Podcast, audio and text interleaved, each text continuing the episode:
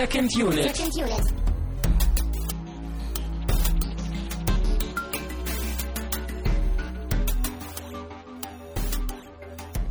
Herzlich willkommen bei einer neuen Ausgabe von eurem Lieblingsfilm-Podcast Second Unit. Mein Name ist Christian Steiner, ich habe bei mir Tamino Mut.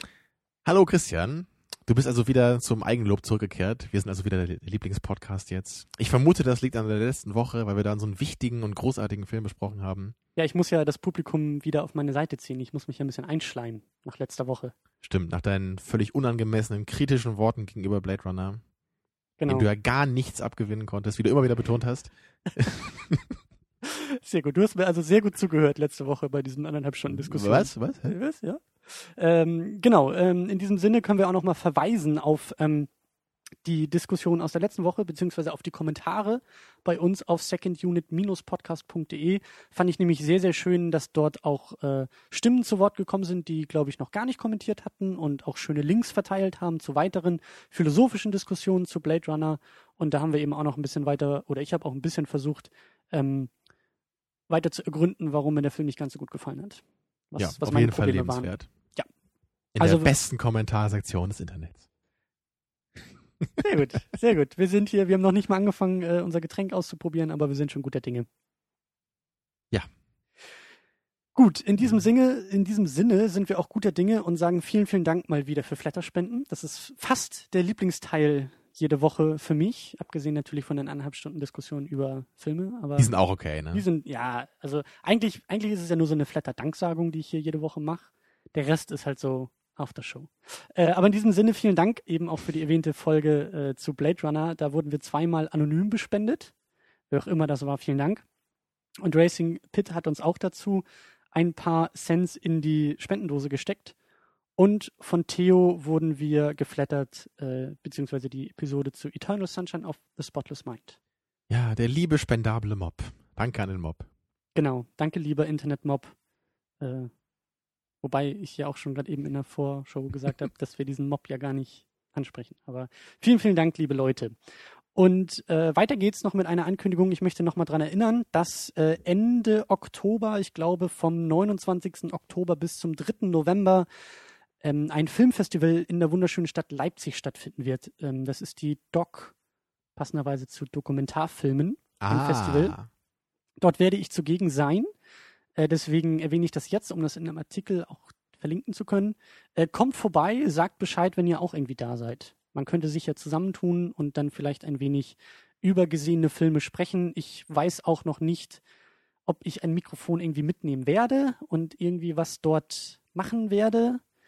Äh, könnte passieren, wenn jemand von euch da ist und Lust hätte, dort irgendwie was zu machen, dann äh, erst recht. Dann werde ich erst recht irgendwie dafür sorgen, dass ich da irgendwas aufnehmen kann.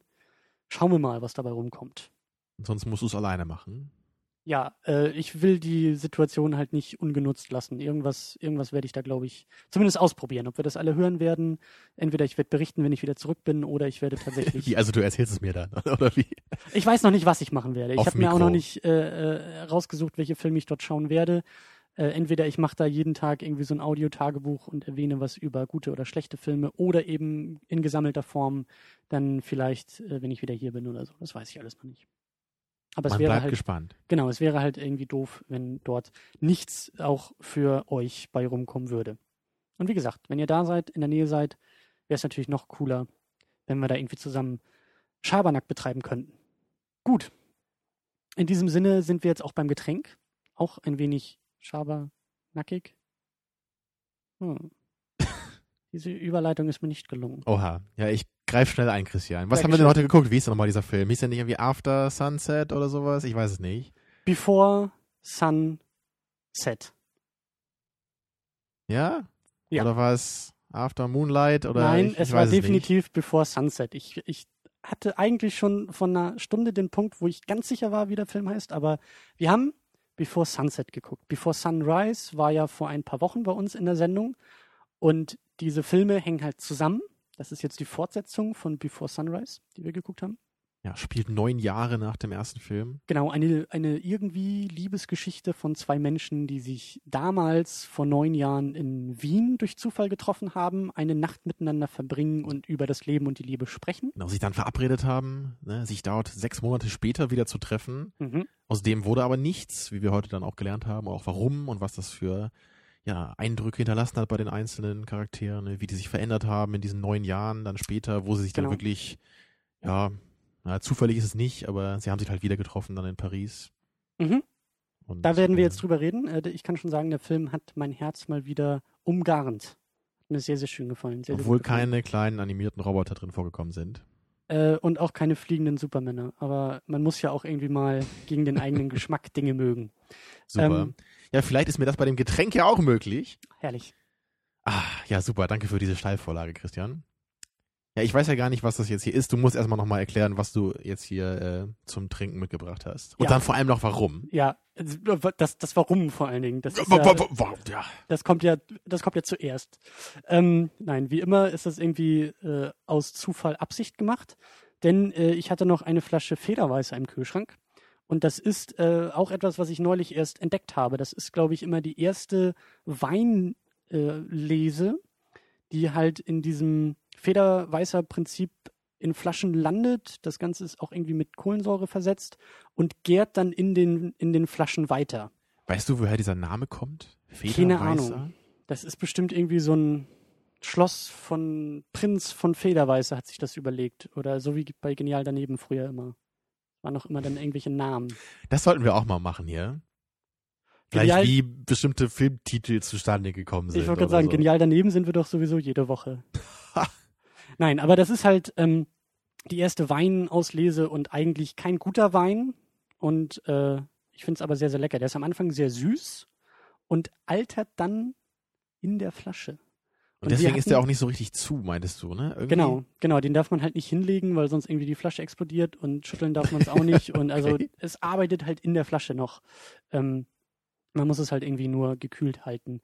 Und ähm, wir hatten, glaube ich, in der Sendung zu Before Sunrise ähm, Limonade irgendwie getrunken Mhm. und wollten uns jetzt auch so auf so einem auf so einem Prozess auch voran entwickeln. Wir sind Tja. von der Limonade, von der süßen Limonade zu diesem Federweißer, der am Anfang süß ist, aber dann immer mehr Wein wird im Laufe der Zeit. Weil eine Limonade ist ja auch noch ein sehr jugendliches Getränk. Ein ne? unsicheres Getränk. Ja, ein erfrischendes Getränk, ein, ein, ein lockeres. Ne? Und, und dieser Federweißer, der könnte jetzt vielleicht so in die Richtung gehen, so auf dem, auf dem Schritt von der Limonade zum Gereiften Wein, Wein. genau, zum gereiften Wein, zu dem erwachsenen Getränk, das dann möglicherweise der dritte Film ne, dieser Mhm. Trilogie, wenn man sie denn so nennen möchte, ne, der gibt ja dann möglicherweise so den Wein her. Den kennen wir noch nicht, aber in ein paar Wochen, Monaten werden wir den ja dann auch schauen und dann Ja. hoffentlich mit Wein. Wir probieren, genau, wir probieren jetzt trotzdem äh, diesen Federweißer, der eben auch schon etwas länger stand, also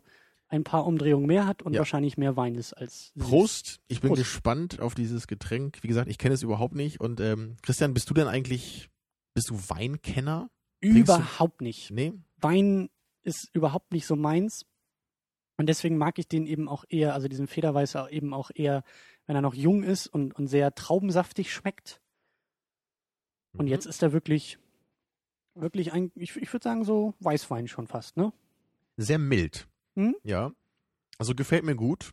Der hat nicht so dieses ähm, stark weinhaftige, was man ja kennt, dass man das Gefühl hat, so der Mund krempelt sich so um innen. Ne? Das hat man ja manchmal bei so hartem Wein. Eine schöne Umschreibung für Du weißt, was ich meine, ne? Ja. Dieses ähm, und ich, ich bin eigentlich auch nicht so der Weinfreund, muss ich sagen. Also wir beide sind ja eher so die Whisky-Trinker, nicht Kenner, aber Trinker. Ja. Ja, Ja, und sonst mag ich halt auch die, die Obstler ganz gerne, habe ich auch schon gesagt. Und, und sonst bin ich halt nicht so der Alkoholiker eigentlich. Aber wenn, dann wirklich nur so diese Sachen, die auch ziemlich viel Prozente haben eigentlich. mhm. Und ich denke mal, wenn man Alkohol trinkt, dann auch richtig. Ne? Warum wie, soll sich, ich, wie sich das gehört, ja. warum soll ich mich mit sowas wie Bier aufhalten? Was soll das? Genau. Wir halten uns auch nicht weiter auf mit dem Getränk, sondern spurten weiter. Und zwar wollten wir, bevor wir jetzt zu dieser Fortsetzung äh, uns konkret und en Detail auslassen, nochmal unsere Stimmung davor etwas aufgreifen.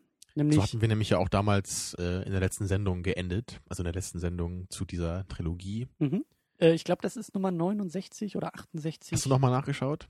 Nee, Ich wollte nämlich nochmal nachschauen und ich habe es vergessen. aber ich behaupte es jetzt einfach mal. Aber es kommt, glaube ich, ungefähr hin. Ja. So, es muss so neun, zehn Wochen her sein, irgendwie, ne? Ja, also Ja. wir hatten ja damals so mit so einem kleinen Ausblick geendet, so den wir persönlich vorgestellt hatten, was erwarten wir von diesem Film, ne? Weil wir ja damals auch schon wussten, okay, das ist, ist halt so eine Trilogie, die halt über wirklich über sehr viele Jahre entstanden ist, die immer die gleichen Charaktere behandelt. Ja, und die Frage war natürlich wirklich heute, so erkennen wir jetzt Unterschiede zum ersten Film? Mhm. Und, und wie stark haben sich die Charaktere verändert? Ist das glaubwürdig, wie die sich verändert haben? Also kriegen wir einen guten Einblick in deren Wandel? Ne? Wie gehen sie jetzt miteinander um, so nach dieser langen Zeit? Und vor allen Dingen ganz grundlegend auch, wie knüpft jetzt dieser Film, jetzt dieser zweite Teil an den ersten an, obwohl der erste ohne einen zweiten Teil im Hinterkopf geschrieben wurde. Also das Ende vom ersten Teil ist ja, die beiden verabschieden sich am Bahnhof unter Tränen, weil die beiden so verliebt ineinander sind, dass sie sagen, lass uns in sechs Monaten hier wieder treffen. Und wir wussten ja schon, dass bei der Fortsetzung neun Jahre in der echten Welt vergangen sind und neun Jahre Mhm. auch in der Filmwelt vergangen sind. Das heißt, dieses versprochene Treffen von, diesen, von, diesem, von diesem sechs Monate Zeitsprung, das muss ja irgendwie behandelt werden. Das muss ja irgendwie thematisiert werden. Und ich habe mich echt Ja. gefragt, wie macht der Film das jetzt? Wird das überhaupt angesprochen? Wird es ignoriert?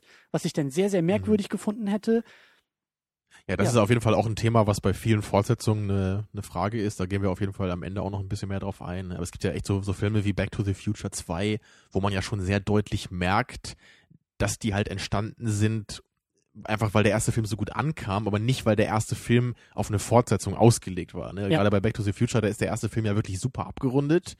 Und er beginnt zwar mit diesem Plot, ne, der so auf den zweiten halt vermuten lässt, aber es war halt niemals eine Intention, da wirklich einen zweiten Film zu machen. Ja. Es war halt wirklich nur so, so, damit der Zuschauer denkt, ja, und die Geschichte geht natürlich weiter noch. Ne? Aber, Mhm. aber wir als Zuschauer haben im Grunde alles erzählt bekommen. Und so ähnlich ist, das ist ein schöner Vergleich, so ähnlich war das bei Before Sunrise ja auch. Das Ne? Da, da kam so dieses Ende, wo man als Zuschauer eben eben so, so im Grunde sich selber dann das Ende dieser Geschichte dann sich überlegt hat. Ne? Treffen sie sich wirklich wieder oder war es halt nur wirklich so eine Liebelei? Ja. Und, und das fand ich halt eben dann auch so toll hier, als wir dann auch mit dem Film äh, begonnen haben, weil halt auch genau das explizit gesagt wurde am Anfang in dem Film. Nämlich Mhm. als, als unser Hauptcharakter, dessen Namen du mir jetzt nochmal sagen darfst. Also ich weiß, dass es Ethan Hawke ist, aber äh, ähm, Jesse. Jesse, genau. Jetzt, wo du sagst, weiß ich, dass es stimmt auch. Mhm. Als er nämlich dieses Buch vorstellt, was er ja geschrieben hat. Ganz kurz nur, bevor wir jetzt konkret werden, Mhm. der Hinweis, wir spoilern diesen Film so dermaßen kaputt, dass ihr uns nicht zuhören wollen werdet, bevor ihr diesen Film gesehen habt. Weil genauso wie Before Sunrise ist jetzt Before Sunset. Ich muss immer Puh. überlegen, ja. ähm, beide Filme leben davon, dass die Charaktere miteinander agieren, sprechen und über Dinge reden. Da passiert nicht viel in den Filmen. Das war auch schon in der letzten Diskussion auch von uns erwähnt. Deswegen wäre es eben sehr, sehr ratsam, diesen Film vorher zu gucken. Und vor allen Dingen auch, tut es. Ist nicht nur ratsam, sondern tut es auch wirklich. Das sind so wunderschöne Filme, die man eigentlich gesehen haben. Nein, Also du kannst es den. Leuten empfehlen und vor allem befehlen. Genau. Super. Ja, jetzt wo wir das geklärt haben, ne, kann ich ja dann mal weitermachen Jetzt hier. darfst du richtig. Genau, ich war gerade bei Jessys Buchvorstellung in diesem kleinen Pariser Buchshop, in dem du, glaube ich, auch warst, meintest du sogar, ne, Mhm. bei deinem kürzlichen Paris-Urlaub. Mhm. Und da kriegt ja Jesse eben als Autor des Buches die Frage gestellt, wie, wie war das denn jetzt am Ende dieses Buches? Also man muss also dazu sagen, dieses Buch hat er halt geschrieben wirklich über diese eine Nacht, die er erlebt hat, ne, mit der äh, wie hieß Celine. Celine, ja. Mir fällt immer nur den, Namen der Schauspieler ein, ist unglaublich. Celine, äh, Celine gespielt von äh, Julie Delpy, ne? Genau. Ja, und natürlich endet das Buch dann auch genau so, wie der erste Film geendet ist. Nämlich, dass man eben nicht weiß, ob die beiden sich treffen. Und dann antwortet Jesse halt auf diese Frage sehr cool, wie ich finde, dass es halt darauf ankommt, wie man denn jetzt so selber persönlich eingestellt ist. Ne? Ja. Ist man der Romantiker, sagt man natürlich, natürlich treffen die sich am Ende des ähm, Buches oder, oder des ersten Filmes dann halt wieder. Ja. Und wenn man eher so ein bisschen der Zyniker ist oder so, dann wird man halt sagen, nein, natürlich nicht. Die beiden haben halt sich schöne Gedanken gemacht, das war ein, ein schöner Traum, so eine schöne Luftblase. Aber als dann beide wieder sich getrennt haben und dann vielleicht ein paar Wochen verstrichen sind, dann wussten die, dass so, das, das, das war halt für einmal, das war eine schöne Nacht und dann ist es jetzt vorbei. Ne? Wir leben in anderen Ländern, wir können uns nicht nochmal sehen. Ja. Und, und das fand ich halt eben sehr schön, dass halt der, dieser zweite Film jetzt auch, auch mit diesem Ende des ersten Films da so ein bisschen spielt oder halt auch wirklich dann dem Zuschauer klar macht, äh, wo er jetzt wieder einsetzt. Genau. Und da hatte ich auch den Eindruck, dass eben der Richard Linklater, der diesen Film eben genauso wie den ersten Teil gemacht hat und eben auch mitgeschrieben hat.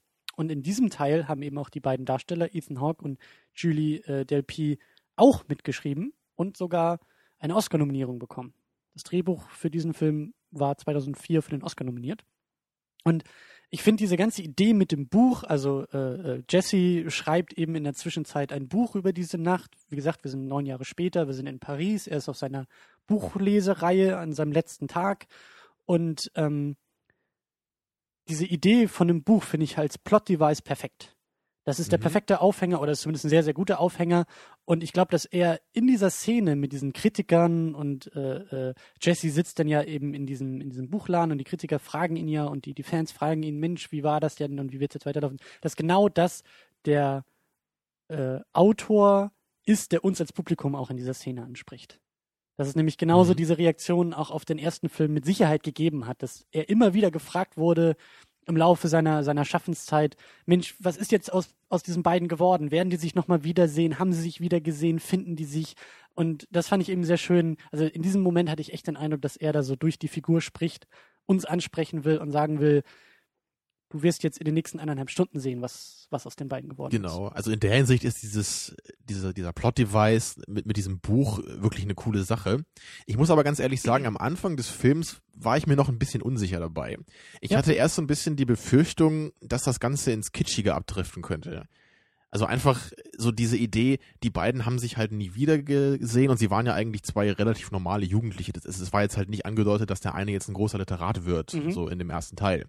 Und es kam für mich dann ein bisschen plötzlich, dass jetzt unser Jesse, von dem man gar nicht so den Eindruck hatte, dass er ein großer Autor werden möchte im ersten Teil, ne, dass er jetzt wirklich ein Buch schreibt, was dann auch genau diesen ersten Film behandelt. Also ich hatte erst so ein bisschen das Gefühl, dass das wirklich so konstruiert und kitschig rüberkommen könnte. Wirklich, ich fand das sehr passend. Aber nur zu Beginn. Ne? Also das, ja. das hat sich dann auch aufgelöst im Laufe des Films, ne, weil ich dann eben gemerkt habe, das war jetzt nicht nur irgendwie so eine unschöne Art und Weise, den, den Film jetzt irgendwie da anzuschließen. Ne? Also man muss natürlich irgendeine Art und Weise sich jetzt überlegen, wie die beiden sich wieder treffen können, weil sie hatten ja eben keine Nummern voneinander und sie wussten ja auch nicht, wo der andere jetzt genau lebt. Mhm. Aber durch dieses Buch ist es natürlich dann ähm, Celine auch möglich, ihn zu finden. Mhm. Und deswegen hatte ich halt erst gedacht, das wäre nur auf dieser Hinsicht, also nur in dieser Ebene halt als Plot-Device dann gewählt worden.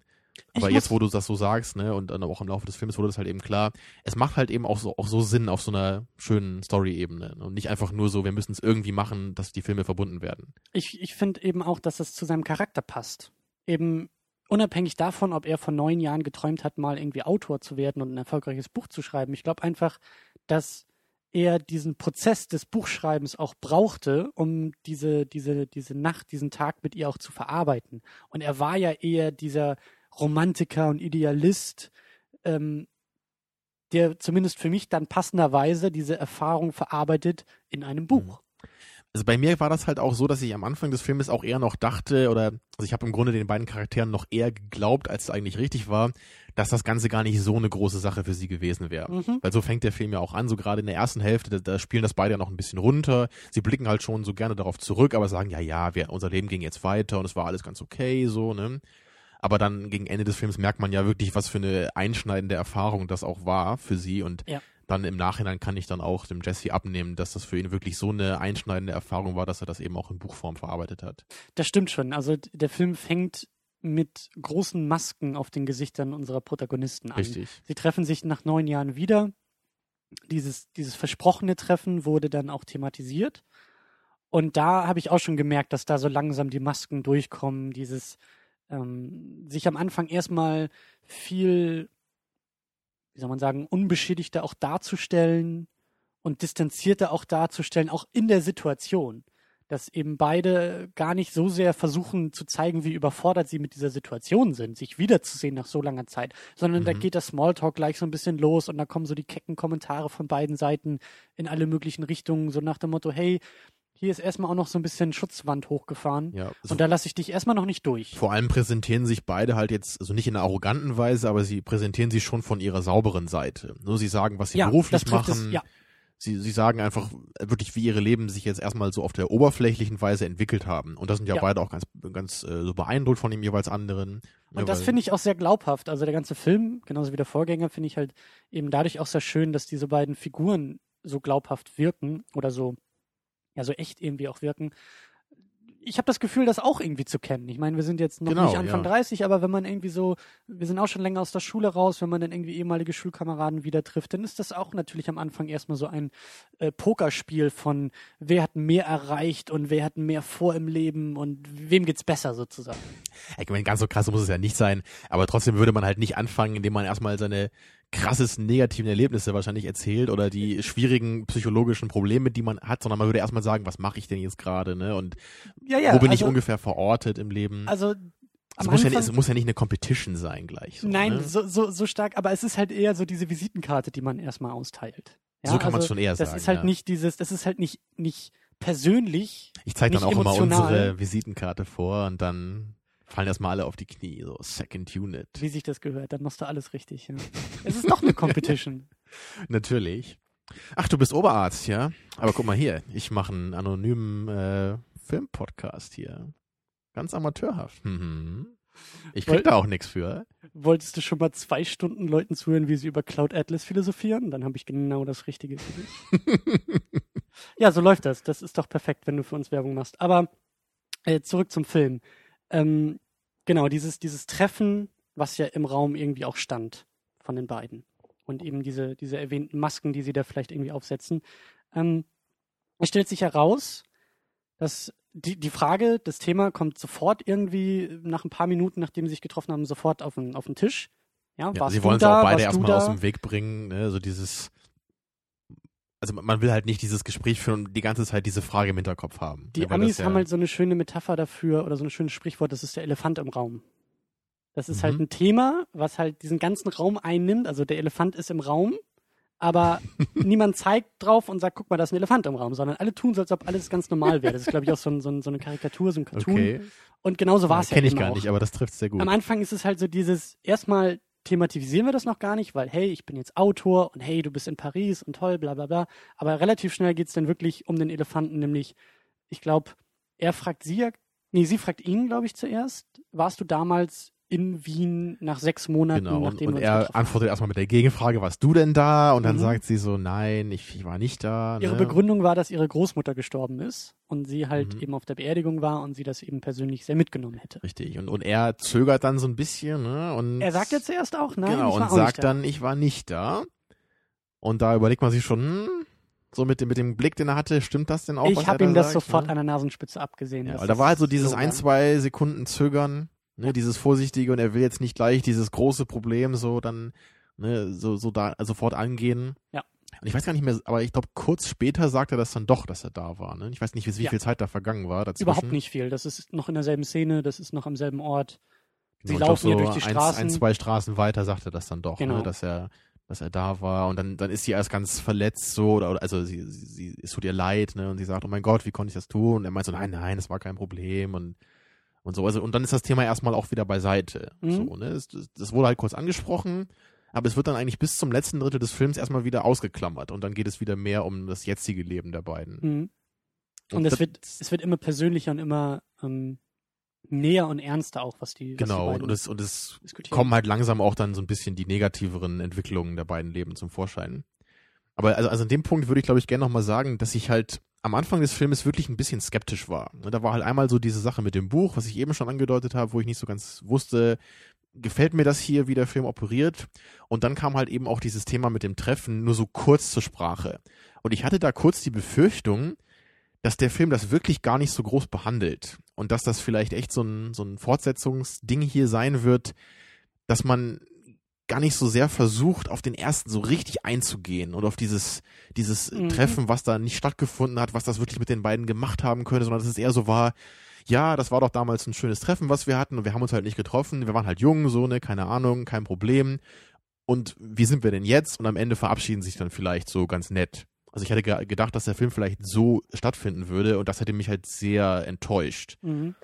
Und am Anfang wirkte der Film halt so und ich weiß halt im Nachhinein erst, dass das halt wirklich sehr gut gemacht war, weil diese ganzen Themen halt wirklich am Ende erst rauskamen.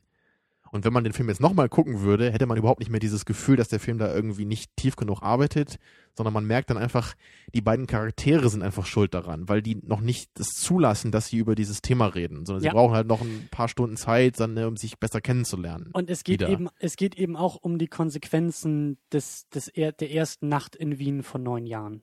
Auch die Frage, das finde ich eben auch sehr schön, da kommen wir gleich auch noch mal ein bisschen drauf konkreter zu, aber auch die Frage, wie sehr das die beiden Personen im weiteren Leben verändert hat und was es Mhm. daraus gemacht hat. Außerdem Und- wissen wir jetzt auch äh, mit Sicherheit, was wir uns beim ersten Teil gefragt hatten, ne, sie haben miteinander geschlafen. Ja. Und das, Ja. das war ja nicht so hundertprozentig klar. Wir hatten es schon vermutet, Mhm. weil sie lagen ja schon so unter dem Zweimal sogar. Himmel. Genau. Wie sie irgendwann mal betont. Ja, da tut sie ja auch erst so, als hätte sie das vergessen, ne? Und Ja. dann gibt sie es dann doch wieder zu. Also da sieht man immer, da, da wird schon, ne, wie du eben meintest, da wird so ein bisschen gepokert auch, ne? Mit den einzelnen Sachen.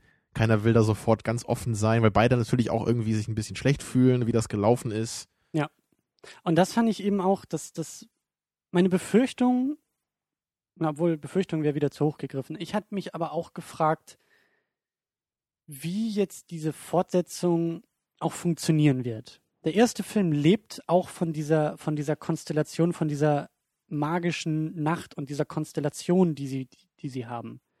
Ja, dieses magische, zufällige Zusammentreffen, ne? so diese Seelenverwandtschaft, die man da gleich fühlt auf Und- beider Seite. Und auch, und auch die Art und Weise, wie, wie, wie es zustande kommt. Er spricht sie im Zug an und sagt, hey, total verrückte Idee, lass uns doch hier aussteigen, lass uns einfach irgendwie die Nacht hier verbringen bis in den Morgengrauen.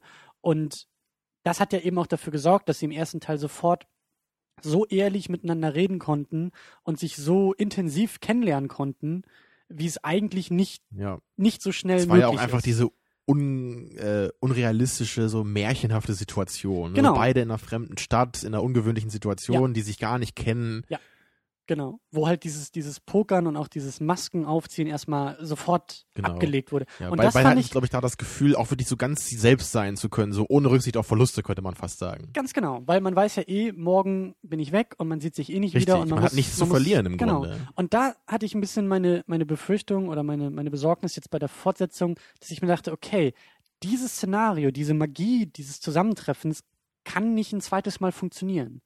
Er kann Klar. nicht zu ihr irgendwie oder sie kann nicht zu ihm sagen, hey, wir kennen uns, lass uns doch noch mal so eine verrückte Idee machen wie damals. Das geht nicht. Das, und das Eben. fand ich eben schön jetzt bei dem Film, dass es auch überhaupt nicht erst versucht wurde, sondern dass, Mhm. wie du sagst, dass eben das, was vorher war, im Laufe des Films sehr organisch immer wieder auf den Tisch kommt und immer größere Kreise zieht und immer wichtiger wird. Und man klammert eben nicht diesen ersten Film aus und tut so, als ob nichts gewesen wäre und hey, wir sehen unsere Lieblingsfiguren noch einmal in denselben Situationen wie im ersten Teil, so wie Ja, Hangover oder sowas. also nur jetzt halt in einem Erwachsenenalter, ne, aber es, also dann so, als wären es eher so zwei Filme, ne, die halt was ähnliches machen, einfach in einer unterschiedlichen Zeit, ne, so des Lebens dieser Charaktere, aber, aber dass sie halt nicht wirklich ineinander so wie, wie Zahnräder funktionieren würden. Ja. Ne? Das war halt die Befürchtung. Und jetzt am Ende weiß ich halt, dass es genau, Genau. andersrum war. Und dass Genau. beide Filme wirklich so wirken, als würden sie von vornherein zusammen konzipiert sein und dass eben auch wirklich beide Filme den jeweils anderen bereichern. Und ähm, lustigerweise hatte ich gerade eben auch nochmal nachgelesen, dass irgendwie die Produktion, also der Film ist ja neun Jahre später entstanden, die, die Beteiligten wollten eigentlich früher schon eine Fortsetzung machen, hatten dann aber Probleme, irgendwie genug Geld an Land zu ziehen. Und das war ursprünglich wie so eine typische Komödie, romantische Komödie, dann auch irgendwie geplant und geschrieben, mehrere Städte, Zeitsprünge, Ortssprünge, bla bla bla. Ähm, und es gab aber nicht genug Geld. Die haben nicht, die sind nicht an genug Geld rangekommen für dieses, für diese Größe von Film. Der Film hat jetzt irgendwie zwei Millionen Dollar gekostet, also das war ja, war ja Mhm. fast nix. Und, ähm, und dann mussten sie halt diese Ansprüche wieder zurückfahren, sodass sie jetzt bei diesem Konzept eher auch durch Zufall gelandet sind. Also der Film war gar nicht so geplant ursprünglich als diese bodenständige Fortsetzung im Sinne des ersten Teils, sondern sie war wirklich als Fortsetzung, die irgendwie ein bisschen größere Kreise zieht, äh, geplant. Ja, und da kann man wahrscheinlich jetzt nur sagen, dass es sehr, sehr gut war, dass da nicht genug Geld an Land gezogen werden konnte zuerst, damit man dann eben ne, aus der Not eine Tugend gemacht hat, ohne es zu wollen und deswegen halt ein guter Film dabei rauskam und halt nicht diese typische Fortsetzung, die versucht alles irgendwie größer und äh, besser zu machen irgendwie und es dabei halt Ja. einfach nur im Grunde schlechter macht. Oder nochmal macht. Diese, diese Fortsetzung, die einfach nochmal machen. Ja. Was, Was ja dann oft sogar noch besser ist, als halt schlechter zu machen, aber dann Ja. trotzdem irgendwie belanglos bleibt. Aber da wollen wir am Ende noch mal ein bisschen uns ausheulen und vielleicht auch wieder schimpfen. Hm, ein paar Gedanken, die ich wichtig oder die ich schön fand, ähm, können wir vielleicht nochmal ansprechen. Ähm, es gab nämlich öfter auch schon bei dem, oder so fing das, glaube ich, auch an, bei den beiden haben sich so ein bisschen dann wieder angenähert, Gedanken über das Älterwerden. Genau. Das musste natürlich kommen. Die beiden sind eben neun Jahre älter geworden. Ich glaube, sie war 23 im ersten Teil. Glaube ich, das waren so Andeutungen. Also beide sind so Anfang Sie waren 30, sehr- 32, Ja, 33. sie waren sehr jung im ersten Teil, ne? Anfang Genau. 20 und jetzt so Anfang 30. Genau, und dann eben auch so, das, das ist, glaube ich, so der Übergang vom Smalltalk, so von diesem Faktenaustausch zum Ernsteren, auch so dieses, wie ist Älterwerden für dich? Und sie fragt ihn ja auch, habe ich mich verändert, sehe ich anders aus? Und, und beide haben dann eben so diese Beobachtungen irgendwie auch zum, zum Älterwerden, auch zum Thema Liebe, zum Thema Sex, wie sich das irgendwie verändert. Ja, Und, ähm, Also halt auch ganz schön analog zum ersten Teil, das haben wir da ja auch so gelobt, dass es eben in diesen romantischen Begegnungen da, in diesem romantischen Spaziergang eben nicht nur um so Belanglosigkeiten ging, sondern ja wirklich gerade um wirklich interessante philosophische Themen, ne, um existenzial- existenzialistische Fragen, mhm. ne, so diese, dieser Lebensweg, der sich damals ja den beiden Charakteren gerade so so aufgetan hat, so man, man stellt die Weichen Anfang 20, wo will man hin? Und darüber wurde sich damals eben ausgetauscht. Ja. Und genau analog dazu jetzt wieder so dieses, okay, wir haben die Weichen jetzt gestellt, wir sind auf den Gleisen dann gefahren mhm. und, Und welche was Gleise bedeutet das das, jetzt? auch? Genau, ne? Und was hieß das, dieses, dieses Älterwerden? Und das ist einfach schön, so, ne, dass der Film da halt ähnlich funktioniert, ne, aber jetzt eben mit einem anderen Thema und Ja. halt eben auch einem angemessenen anderen Thema, weil wir eben in einer anderen Zeit sind, der Charaktere. Genau, und das war eben auch meine Hoffnung ähm, jetzt bei der Sichtung, dass diese neun Jahre sich auch stark in den Charakteren widerspiegelt. Muss es einfach, um glaubhaft zu sein, und das tut es auch. Ähm, die sprechen dann ja auch so über, glaube ich, ähm, ja, so ein bisschen das Politische, weil sie sich ja irgendwie in so, in so ähm, ähm, was waren das so politischen Organisationen, da arbeitet sie, glaube ich, irgendwie. Genau, so humanitäre Sachen sind das. Ich glaube, was war das, was Genau. sie da genau gemacht hat? Irgendwie Wasser untersucht oder so? Ich weiß nicht. Also irgendwas, irgendwas für die Umwelt hat sie getan, in verschiedenen Ländern auch. Genau, und dann kam sie ja auch so auf das Thema, ich meine, der Film spielt halt im Jahr 2003, 2004, natürlich dann auch irgendwie der Irakkrieg ist da ja unterschwellig auch irgendwie dabei. Ähm, Amerika als Weltpolizei und sie erzählt dann auch von, ihr lebt, von ihren Erlebnissen, wie sie kurz in Amerika gelebt hat und eben dann auch die Frage, die so relativ schnell irgendwie beim, beim Thema Religion, Buddhismus, weil er so spricht von, von äh, being in the moment und was man überhaupt braucht zum Leben, was man alles haben will und ob dieses haben wollen was Gutes oder was Schlechtes ist. Und da bringt sie Mhm. ja auch den Punkt rein, dass das irgendwie nicht nur negativ ist, sondern eigentlich auch motiviert, nach vorne zu gehen und nach vorne zu arbeiten. Und ähm, das fand ich auch schon sehr schön. Das war ja Also- so in diesem Café, in dem ersten Café, wo sie saßen. Da Genau. ging es dann so langsam in diese Richtung, in die ich das auch haben wollte, nämlich ein bisschen ernsterer, ernsterer Schnack. Ja, und das war dann auch so der erste Moment, wo sich so ein paar meiner anfänglichen Fragen auch beantwortet haben, weil ich mich nämlich auch am Anfang natürlich gefragt habe, erkenne ich jetzt deutlich, dass sich die Charaktere verändert haben, also auch in ihren Eigenschaften. Und da hatte ich wirklich zum ersten Mal klar das Gefühl, dass man da so eine, vielleicht sogar so, eine, so einen gewissen Wechsel erkennen kann zwischen den beiden. Es würde mich auch interessieren, ob du das auch so empfunden hast. Mhm. Weil ich habe das Gefühl gehabt, dass es bei ihr so war, dass sie halt ähm, ja einerseits ein bisschen bisschen realistischer jetzt geworden ist oder wie, wie soll man das sagen? Also sie war ja im ersten Teil noch sehr romantisch und sie ist sehr sehr durchs Leben getanzt, könnte man sagen. Ne? Sie hat oder sie sie wusste vielleicht auch auch viele Fakten, aber hat sie dann vielleicht gar nicht so sehen wollen oder dann Mhm. eher doch vielleicht die märchenhaftere äh, Version bevorzugt. Ne? Da gab es ja zum Beispiel diese Szene mit der Wahrsagerin, wo wo er dann gesagt hat, ja, aber wahrscheinlich hat sich die Frau hier gerade nur irgendeinen so Quatsch ausgedacht, weil sie uns gesehen hat und weiß, was wir für Leute sind. Und sie meint so, ja, vielleicht, aber es kann ja auch diese andere Möglichkeit sein, dass sie das wirklich kann oder so. Ne? Also sie hat da, glaube ich, eher, wenn sie die Möglichkeit hatte, zu der ein bisschen verspielteren, zu der verträumteren Alternative gegriffen bei sowas. Und jetzt habe ich eben das Gefühl, in ihrem, in ihrem, ja, in ihrer älteren Lebensperiode, dass sie dann da doch ein bisschen, bisschen fatalistischer geworden ist, könnte man fast sagen. Ne? Vielleicht auch durch ihre Arbeit, dass sie jetzt wirklich da eben sagt, so, so, Jesse, du musst doch anerkennen, die Welt ist voller Probleme, sie ist schlecht und ähm, ja, es ist überall brennt's im Grunde, ne? Und, und, und das ist jetzt so ihre, ihre Meinung und nicht mehr dieses, ja, es ist vielleicht irgendwie da, aber wir können ja auch immer die schönen Sachen sehen. Und, und genauso bei ihm, dass er halt im ersten Teil eher so ein bisschen der war, der deutlicher auf die Fakten geblickt hat, ne? weil er dann bei diesen magischen Situationen in Wien immer gesagt hat, ne? oder auch bei, bei diesem Typen, den sie da getroffen haben, der Das diese, diese, Gedicht. genau, der, der äh, ihnen dieses Gedicht da spontan geschrieben hat und dann meinte er, ja, wahrscheinlich hat der Typ dieses Gedicht schon vorher geschrieben und jetzt nur irgendwie unser äh, Zauberwort da eingesetzt, unsere Namen, ne?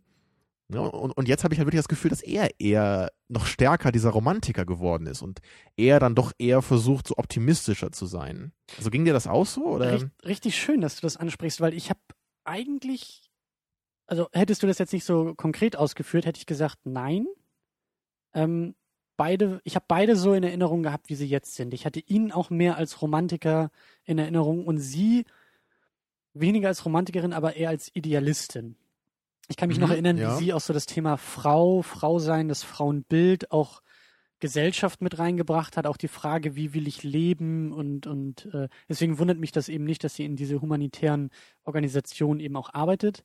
Aber stimmt, du hast recht, er war in solchen Momenten dann auch irgendwie der Realist, manchmal ein bisschen zynisch oder so, der irgendwie auch versucht hat, diese Magie von manchen Momenten auch wieder Ja, rauszunehmen. oder zumindest deutlicher anzuzweifeln, als er das jetzt tut, habe ich das Gefühl. Ja, aber ich würde nicht sagen, dass sich da irgendwas umgekehrt hat. Ich habe eher den Eindruck, dass sich beide im ersten Teil von ihren Grundlagen, Potenzialen relativ ähnlich waren, aber unterschiedlich entwickelt haben. Sie hat eben dieses, diese romantische Ader oder diese, diese verklärte, naive Ader, wie sie selber ja auch sagt, eben So ein bisschen Nicht- abgelegt vielleicht oder, Genau, oder, also oder wenn- weniger stark ausgeprägt. Du hast von So. diesen Gleisen gesprochen, was, was eine schöne Metapher ist. Sie ist halt eben nicht auf diesem Gleis weitergefahren, sondern hat die Mhm. Weiche eher in Richtung ähm, vielleicht auch schon fast Pessimismus umgestellt, Ja, was sich dann nachher auch schön erklärt. Genau, obwohl natürlich das, das immer noch da ist, so die, Genau. diese, dieses grundlegende Potenzial, könnte man vielleicht Genau, sagen. die ne? Spur ist immer noch direkt daneben. Das ist nur die Frage, ob sie die Weiche Ja. wieder zurückstellen Ich, ich kann. erinnere mich auch gut an unsere erste Besprechung hier von dem ersten Film, weil ich, ich weiß nämlich damals auch noch, dass wir relativ starke Probleme hatten, so ganz klar die Charaktereigenschaften zu definieren, dieser beiden. Und das fand ich eben auch damals schon so cool und ich merke das jetzt auch wieder, weil das einfach zeigt, wie gut diese Charaktere geschrieben sind. Dass wir halt nicht eben einfach nur mal eine Szene mit ihnen miterleben müssen und wir können sofort sagen, ja, ja, der tickt so und sie tickt so Ja. und jetzt dann vielleicht äh, im zweiten Film ticken sie halt beide genau andersrum. So ist es natürlich gar nicht, ne? Ja. Aber ich habe halt schon das Gefühl, dass, dass da eben sich ein bisschen was verändert hat. Und, und das ist ja eben cool, dass man das wirklich erstmal so selber so durchdenken, so rausarbeiten muss, wo denn da jetzt wirklich die Unterschiede sind. Weil natürlich trotzdem noch alle Eigenschaften so da sind, die wir kennen aus dem ersten Film, Mhm. aber vielleicht eben in einer anderen Verteilung.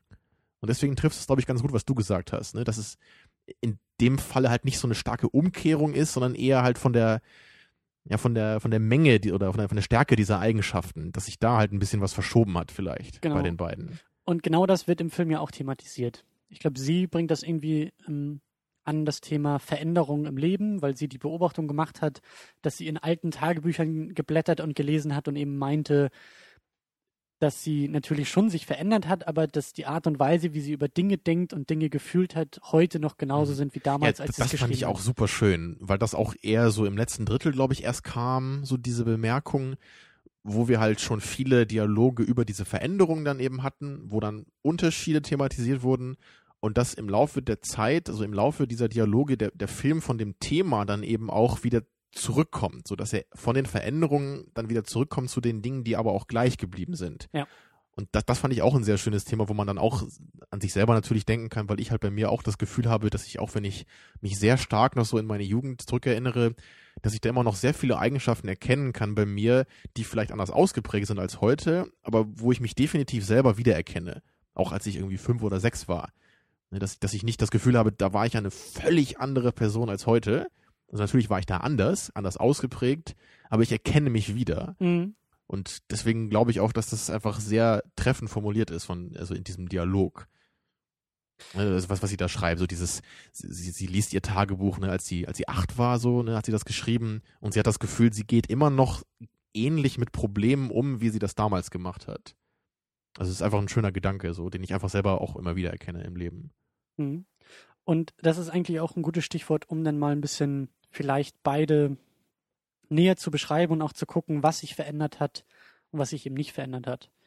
Ähm, also vielleicht grundlegend, was sich bei beiden verändert hat oder bei beiden, auch beim, beim Zusammenspiel der beiden. Ich hatte den Eindruck, dass es jetzt ähm, so mit Anfang 30, dass da mehr Leichtigkeit dabei ist. Obwohl es auch ernst wird und auch gerade zum Ende hin sehr ernst, sehr persönlich, sehr emotional wird. Leichtigkeit würdest du sagen. Das musst Ja. du mal näher ausführen, wie du das meinst. Im Umgang miteinander. Also ich hatte, ich fand es sehr schön, dass für mich war, war glaubhaft, dass die beiden sich zwar kennen und wissen, wie sie miteinander umgehen können und scherzen können, aber dass sie trotzdem, also sie reden über ernsthafte Sachen und wenn sie aber wieder zurückfallen ins, ins Lustige, direkt danach, lustige Kommentare, blöder Spruch irgendwie hinterhergeschoben nach einer ernsten Diskussion, dann, also das ist für mich diese Leichtigkeit in diesem Gespräch der beiden. Sie wissen, sie können den anderen noch ungefähr einschätzen, wie, wie er oder sie darauf reagiert. Okay, so meinst du das. Also, Also weil, weil ich habe eher das Gefühl gehabt, dass sie jetzt im Vergleich zu dem ersten Teil doch eher nicht so leicht miteinander umgegangen sind. Also ich, ich hatte da eher das Gefühl, dass Mhm. die Leichtigkeit aus dem ersten Treffen dann noch ab und zu durchkam und dass sie die eher so als Hilfe heranziehen konnten, um diese bisschen bisschen Unannehmlichkeit so des, des zweiten Treffens jetzt so, so zu umgehen oder zu durchdringen. Ich meine aber auch damit Leichtigkeit mit dieser ganzen Situation. Also eher Erfahrung dann. Genau, Erfahrung, Gelassenheit auch dabei. Eben nicht mehr diese jugendliche Also die, diese, Unsicherheit. diese Aufgeregtheit auch nicht mehr so, ja? genau. Okay, das, das, da den hast du anderen recht, auch ja. einschätzen zu können, wie er sie auf, auf, auf Sachen reagiert und auf Umschwünge, weil das waren dann ja irgendwie, also konkretes Beispiel, irgendwie ganz am Anfang ging das, ging das schon los, dass ähm, sie ja, glaube ich, auch irgendwie zu ihm gesagt hat, so, sie schüttelt ihn ja schon fast und sagt, wie kannst du denn irgendwie optimistisch sein, weil, wie du gerade gesagt Mhm. hast, die Welt brennt doch überall und äh, nur weil du jetzt hier irgendwie dein Buchdeal hast, heißt das ja noch lange nicht, dass es allen auf der Welt gut geht. Und dann reagiert er eben mit so einem flotten Spruch und meint irgendwie so, ja, stimmt, du hast recht, ich habe in Asien nämlich auch noch keinen Publisher gefunden. So, und ja. tut so, als ob er so arrogant wäre. Wenn das deren Mhm. erstes Treffen, deren erstes Date, die ersten 30 Minuten gewesen wären, dann hätte er wahrscheinlich diesen Spruch nicht so sehr gemacht oder Mhm. wäre unsicherer gewesen, wie sie darauf reagiert. Er weiß aber ganz genau, dass sie das nicht in den falschen Hals bekommt, wenn er jetzt mal auf einmal diesen, diesen Gangwechsel einlegt. Und so ging es nachher, also ging es die ganze Zeit hin und her, wenn sie denn irgendwie blöde Sprüche über Sex bringt oder er blöde Sprüche übers Älterwerden. Das ist, niemand nimmt sich das so sehr persönlich, wenn es mal gegen den anderen oder gegen die Werte des anderen mal ein bisschen stimmt. geht. Und das war, glaube ich, im ersten Teil noch nicht so. Dass sie in der Lage waren, so miteinander zu scherzen und auch mit, mit der eigenen Perspektive zu scherzen. Ja, da, im ersten Teil war natürlich auch immer noch diese magische Umgebung da irgendwie, die halt, die halt, glaube ich, auch diese, diese angenehme Unsicherheit dann wahrscheinlich mit den beiden so mitgebracht hat. Ne? Das, das hat ja eben auch so dieses Besondere, so dieses Märchenhafte eben an sich, dass es eher so was Abenteuerliches ist. Ne? Und das ist es natürlich jetzt beim zweiten Treffen nicht so. Das ist ja kein Abenteuer mehr, das ist eher, eher schwierig in erster Linie. Ne? Aber es ist nicht so ein, eine Schwierigkeit, der man sich gerne entgegenstellt, wie in einem Abenteuer, ne? sondern es Mhm. ist eher eine, die, die man sich so, so unangenehm, also der man sich unangenehm annähert. Dann, ne? Zumindest am Anfang, ja. Richtig. Und im Laufe der Zeit finden sie auch einen gemeinsamen Rhythmus. Ja, Ähm, und natürlich, was halt auch beim, beim Kennenlernen der beiden Personen jetzt nochmal mehr geholfen hat, ist halt, dass eben im Laufe der Geschichte immer mehr auch diese Probleme der beiden zur Geltung kamen. Und dass wir halt eben auch über, über, ähm, schon wieder ihren Namen vergessen, Celine. mhm. Celine, ja, dass wir über, über Celine lernen, dass sie halt anscheinend auch mit vielen Männern nochmal versucht hat, dass da irgendwie, dass sie halt auch meinte, die waren auch meistens nett zu ihr und so, aber irgendwie hat das, hat immer was gefehlt, meinte sie. Und, und dann am Ende sagt sie ja auch so, es war wahrscheinlich wirklich dieses, von dieser einen Nacht, die wir zusammen hatten, da hat sie alle Romantik, äh, so deren sie habhaft war, reingelegt und sie hatte Ja. das Gefühl, so im, im späteren Verlauf so äh, ihres Lebens mit allen anderen Dates, so die sie hatte, da kam das einfach nie wieder, weil sie hatte nie mehr das, wieder das Gefühl, dass das auf dasselbe Level kam. Ja, alles daran gemessen. Das war so der Maßstab für, Genau. für Und- und Romantik und Liebe. Daran erkennt man dann auch so, dass, dass es halt der Grund ist, warum so, so diese ganz ver verflogene, tanzende, romantische Ader bei ihr so ein bisschen abgeflacht ist wahrscheinlich. Ja. Weil sie da einfach durch die über Jahre wahrscheinlich immer wiederkommenden Enttäuschungen, dass sie dann langsam auch ein bisschen vorsichtiger dann wurde. Ne? Und sie meinte dann am Ende auch, sie öffnet sich eigentlich nicht mehr so richtig dann äh, potenziellen ähm, Freunden oder, oder Liebhabern, weil sie ja das Gefühl hat, sie, sie kann dann verletzt werden oder sie kann enttäuscht werden. Ja. Und so war sie ja gar nicht im ersten Teil. Da, da ist sie ja wirklich völlig offen auf ihn zugegangen. So, und sie war auch abenteuerlich und hat sich auf alles eingelassen mit ihm. Ja. Und, und das fand ich jetzt eben auch sehr schön zu sehen dann, dass, dass das halt wirklich was mit ihr gemacht hat, diese Nacht. Ne? Dass es sie langhaltig äh, beeinflusst hat. Sie war vorher bereit, sich verzaubern zu lassen und auch mit dieser Wahrsagerin und dem Dichter Genau, ja. sich von Momenten auch mitnehmen zu lassen. Und das hat sie jetzt auch so ein bisschen abgelegt. Und ich hatte den Eindruck aber auch schon vorher, als die beiden öfter dann über Sex gesprochen haben und gerade sie irgendwie auch ein bisschen zotiger manchmal wurde. Da kamen dann eher so ein paar versaute Andeutungen, versaute Witze in Momenten, die ich zuerst gar nicht erwartet hatte. Also Stimmt, er, ja. er reagierte, glaube ich, beim ersten Mal auch noch ein bisschen äh, überrascht, dass sie auf einmal irgendwie so so Ja, weil das hätte man im ersten Teil nämlich nicht von ihr erwartet. Wir, Genau. wir, wir hatten uns ja, ja sogar gefragt, ne, ob sie überhaupt miteinander geschlafen haben, weil sie ja auch erst zu, zu ihm meinte im ersten Ja. Teil, lass uns diese schöne Nacht jetzt nicht mit sowas irgendwie hier kaputt machen, weil ich, ich, ich, ich will das zwar irgendwie mit dir, aber ich fühle mich jetzt nicht so richtig bereit dazu. Und, und das sind halt Sätze, die jetzt gar nicht mit so äh, komischen äh, Sexwitzen zusammenpassen, die Ja. sie hier so ein bisschen gemacht hat. Ne? Ja. Also hat sich da definitiv ihre Einstellung zu ein bisschen verändert. Und ich sie glaub, hat da fast so ein bisschen Galgenhumor, könnte man vielleicht Ja, sagen. ich glaube eben auch, dass das so ein Zynismus ist, so eine wieder so eine so eine Schutzschicht, so eine Mauer, die sie die sie da irgendwie aufgebaut hat und eben über solche Kommentare und über solche Sprüche äh, diese aufrechterhält und dadurch eben vielleicht auch diese Nähe noch nicht ganz so zulässt. Ja, Und, also eine ähm, Mauer für sich selber auch, glaube ich. Dass genau, sie halt, ja, ja, sie, sie genau. merkt immer, sie kann Schutz. dieses Romantische irgendwie nicht mehr so richtig haben. Also versucht sie so diesen, diesen eigenen Wunsch wahrscheinlich so zu übertönen, indem sie dann sich da vielleicht auf eine bisschen andere Richtung eher einlässt und das Ganze dann vielleicht doch eher so ein One-Night-Stand-mäßiger machen möchte oder keine Ahnung, wurde jetzt nicht genauer Ja. angesprochen, aber könnte ich mir vorstellen, dass sie da vielleicht eher versucht hat, doch mal flüchtigere Sachen zu haben, weil sie gemerkt hat, sie kann diese Romantik nicht haben und wenn sie die nicht haben kann, dann will sie die vielleicht auch gar nicht haben und, Ja. und nicht immer dieses Gefühl haben, ich habe nur die die halbe Nacht von damals, ne, dann dann lieber ich habe was ganz anderes als damals und vielleicht funktioniert es dann.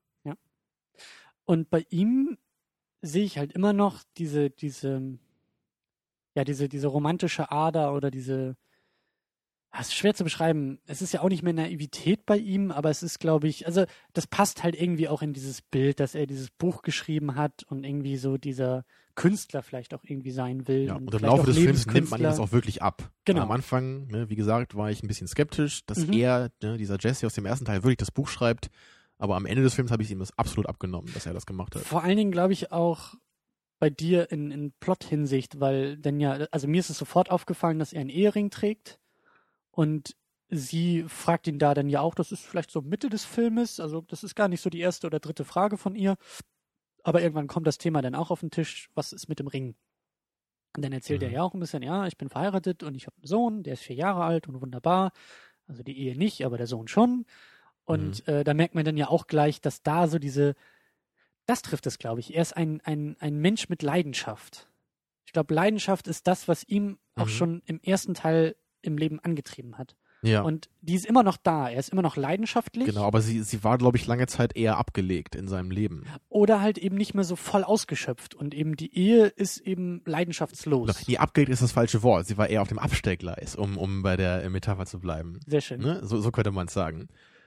Und, und er sagt ja sogar selber, dass er auch so, so ein bisschen die Hoffnung hatte, durch dieses Buch sie auch eben wiederzutreffen, Ja, ne? um genau. ihr halt eine Möglichkeit zu geben, ähm, ne, ihn zu finden. Und sagt sie erst, ach Quatsch, erzähl doch nix. Und dann meinte er so, doch, es war wirklich so. Ne? Das, Ja. Also da, da merkt man halt schon, er, das ist ja wirklich eine sehr romantische Sache, dann so ein Buch zu schreiben ne? und einfach in der Hoffnung, dass sie das liest, ne? dass sie das irgendwie mitkriegt Ja. und dass sie ihn dadurch halt wiederfinden kann. Und da hat er so diese, diese Leidenschaft und auch dieses Hoffnungsvolle, aber eben nicht in seiner Ehe.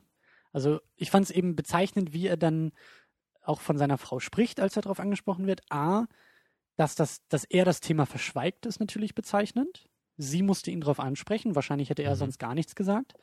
Und B, er fängt dann so ein bisschen, ich weiß nicht mehr im, im Wortlaut genau, aber fängt eher so neutraler an, von ihr zu Ja, also, sprechen. also so er sagt zwar positive. Worte, aber er sagt diese Worte nicht mit so mit Enthusiasmus. Er sagt, sie ist eine tolle Frau, sie kümmert sich gut um unser Kind, sie ist eine tolle Lehrerin, Ja. aber sie sagt nicht, sie ist, weiß sie, sie ist die, die Frau meiner Träume oder sie ist eine furiose Liebhaberin oder sowas sagt sie, sagt er nicht, ne? Ja. Sondern er, er beschreibt sie, aber eher trocken. Auch wenn er sie gut beschreibt, ne? aber, aber man merkt halt natürlich sofort, das ist kein Feuer, was da zwischen den beiden ist. Ganz genau.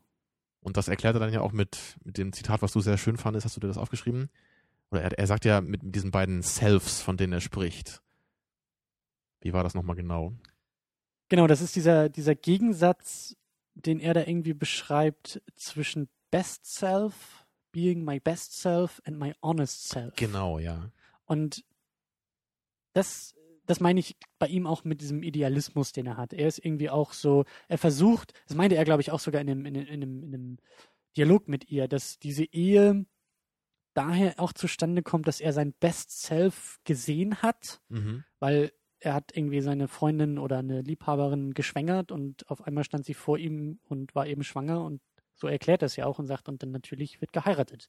Nicht aus Liebe, nicht aus ähm, Leidenschaft und Romantik, sondern aus Pragmatismus.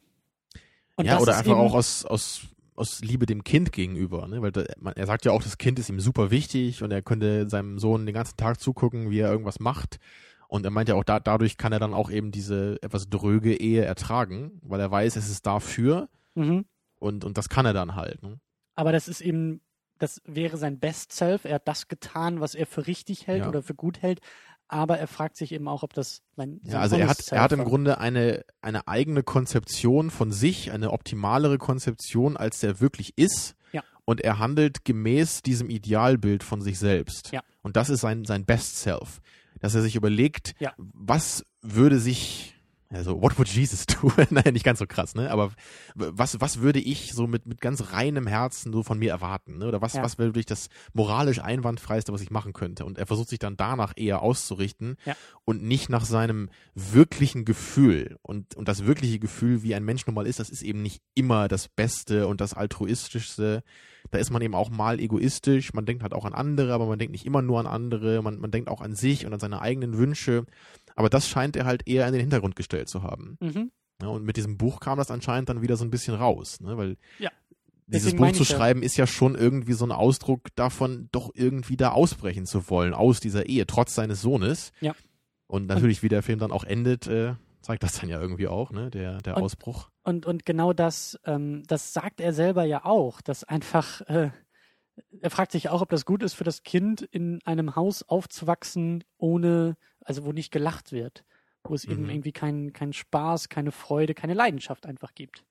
Ja, weil dieses, dieses Best Self ist halt eben unehrlich. Und Ja. das zeigt sich dann in solchen Sachen, dass dann wenig gelacht wird, dass vielleicht so die Fassade stimmt Mhm. und das Kind in Anführungsstrichen im Grunde keinen Grund hätte, sich schlecht zu fühlen. Aber man kann eben diese, diese Bedingungen von, von Liebe und Wärme, ne, mit, mit Mhm. Lachen, sowas kann man eben nicht erzwingen. Mhm. Und das, das kann einfach nur von diesem Honest Self kommen.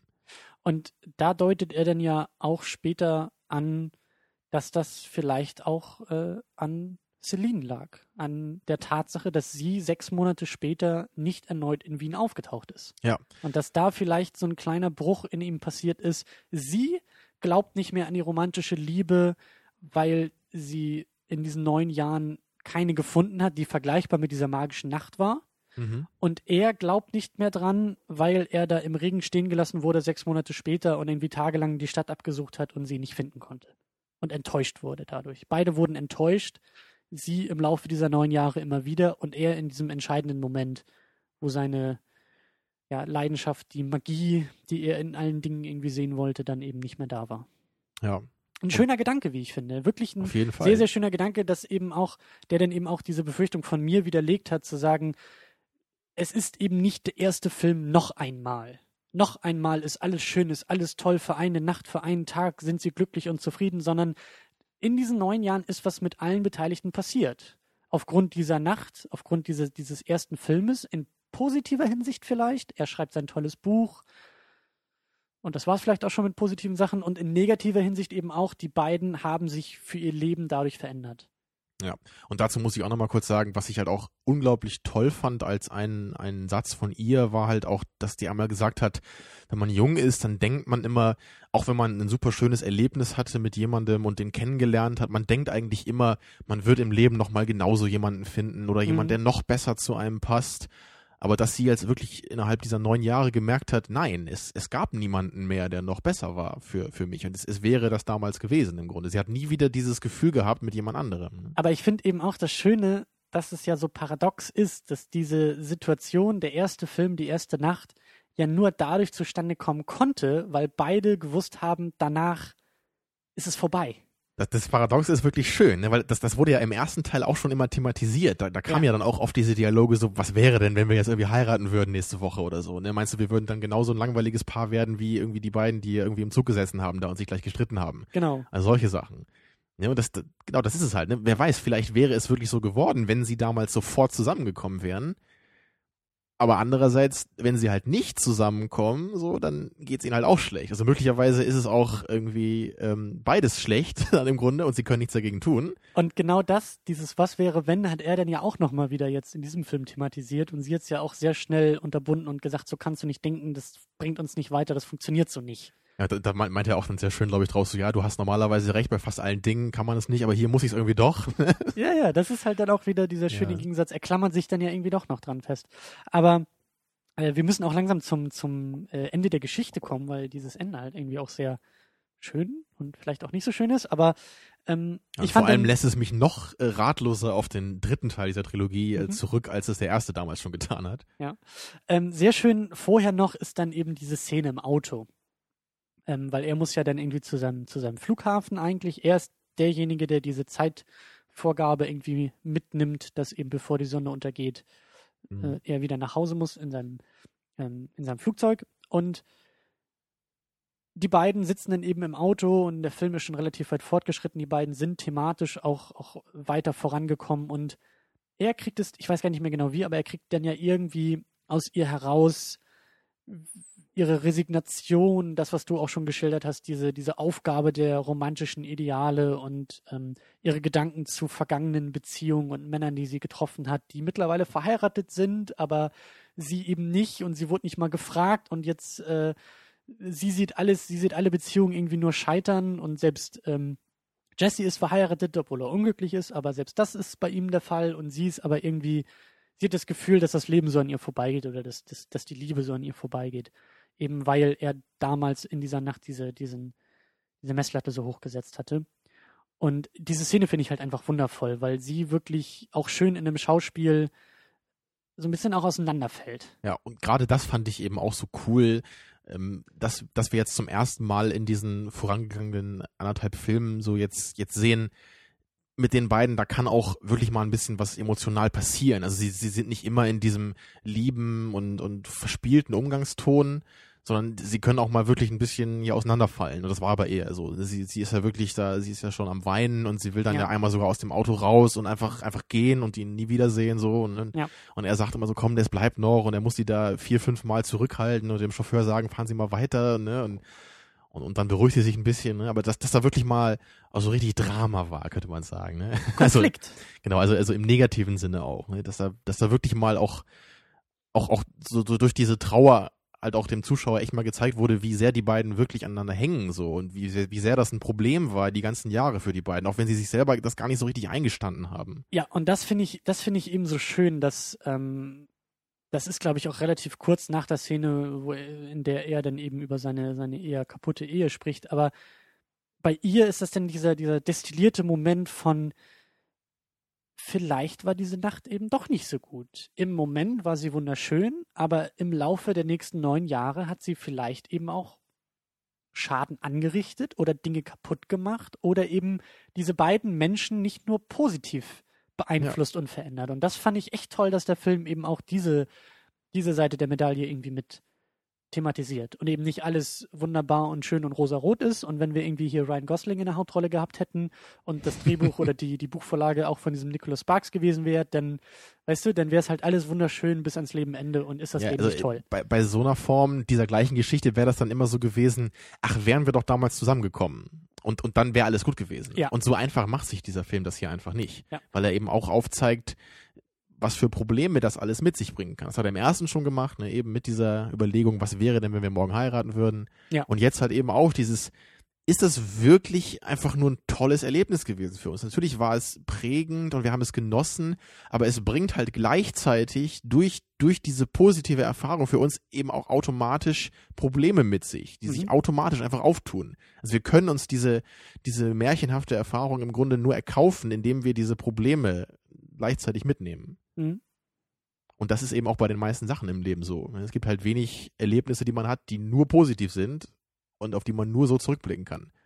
ne? weil die zwei Seiten der Medaille sind eigentlich fast immer da. Mhm. Manchmal ist die eine Seite der Medaille halt äh, größer, was in dem Beispiel jetzt nicht so äh, passt, aber stell dir eine Medaille vor, die zwei verschiedene große Seiten hat.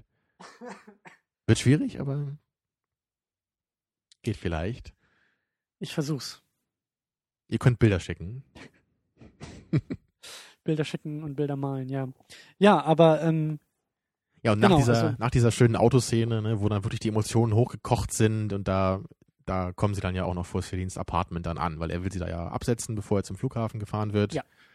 Und dann äh, will er ja noch einen Song von ihr hören, was er ja schon Vorher- ein vorher paar noch- Mal gefragt hat. vorher Ja. steigen die beiden eben aus aus dem Auto und Ach, er will sie zur Tür bringen erstmal, ne? ja, und selbst davor war noch so dieser Versuch einer Verabschiedung, sie umarmt ihn und man hat irgendwie gemerkt, oder ich habe irgendwie gemerkt, dass beide oder dass er auch noch nicht so ganz wusste, ob das jetzt diese Verabschiedung sein soll, die er haben wollte, ob das jetzt Mhm. reicht, ob das jetzt irgendwie angemessen wäre und ähm, muss sich da so ein bisschen dran gewöhnen.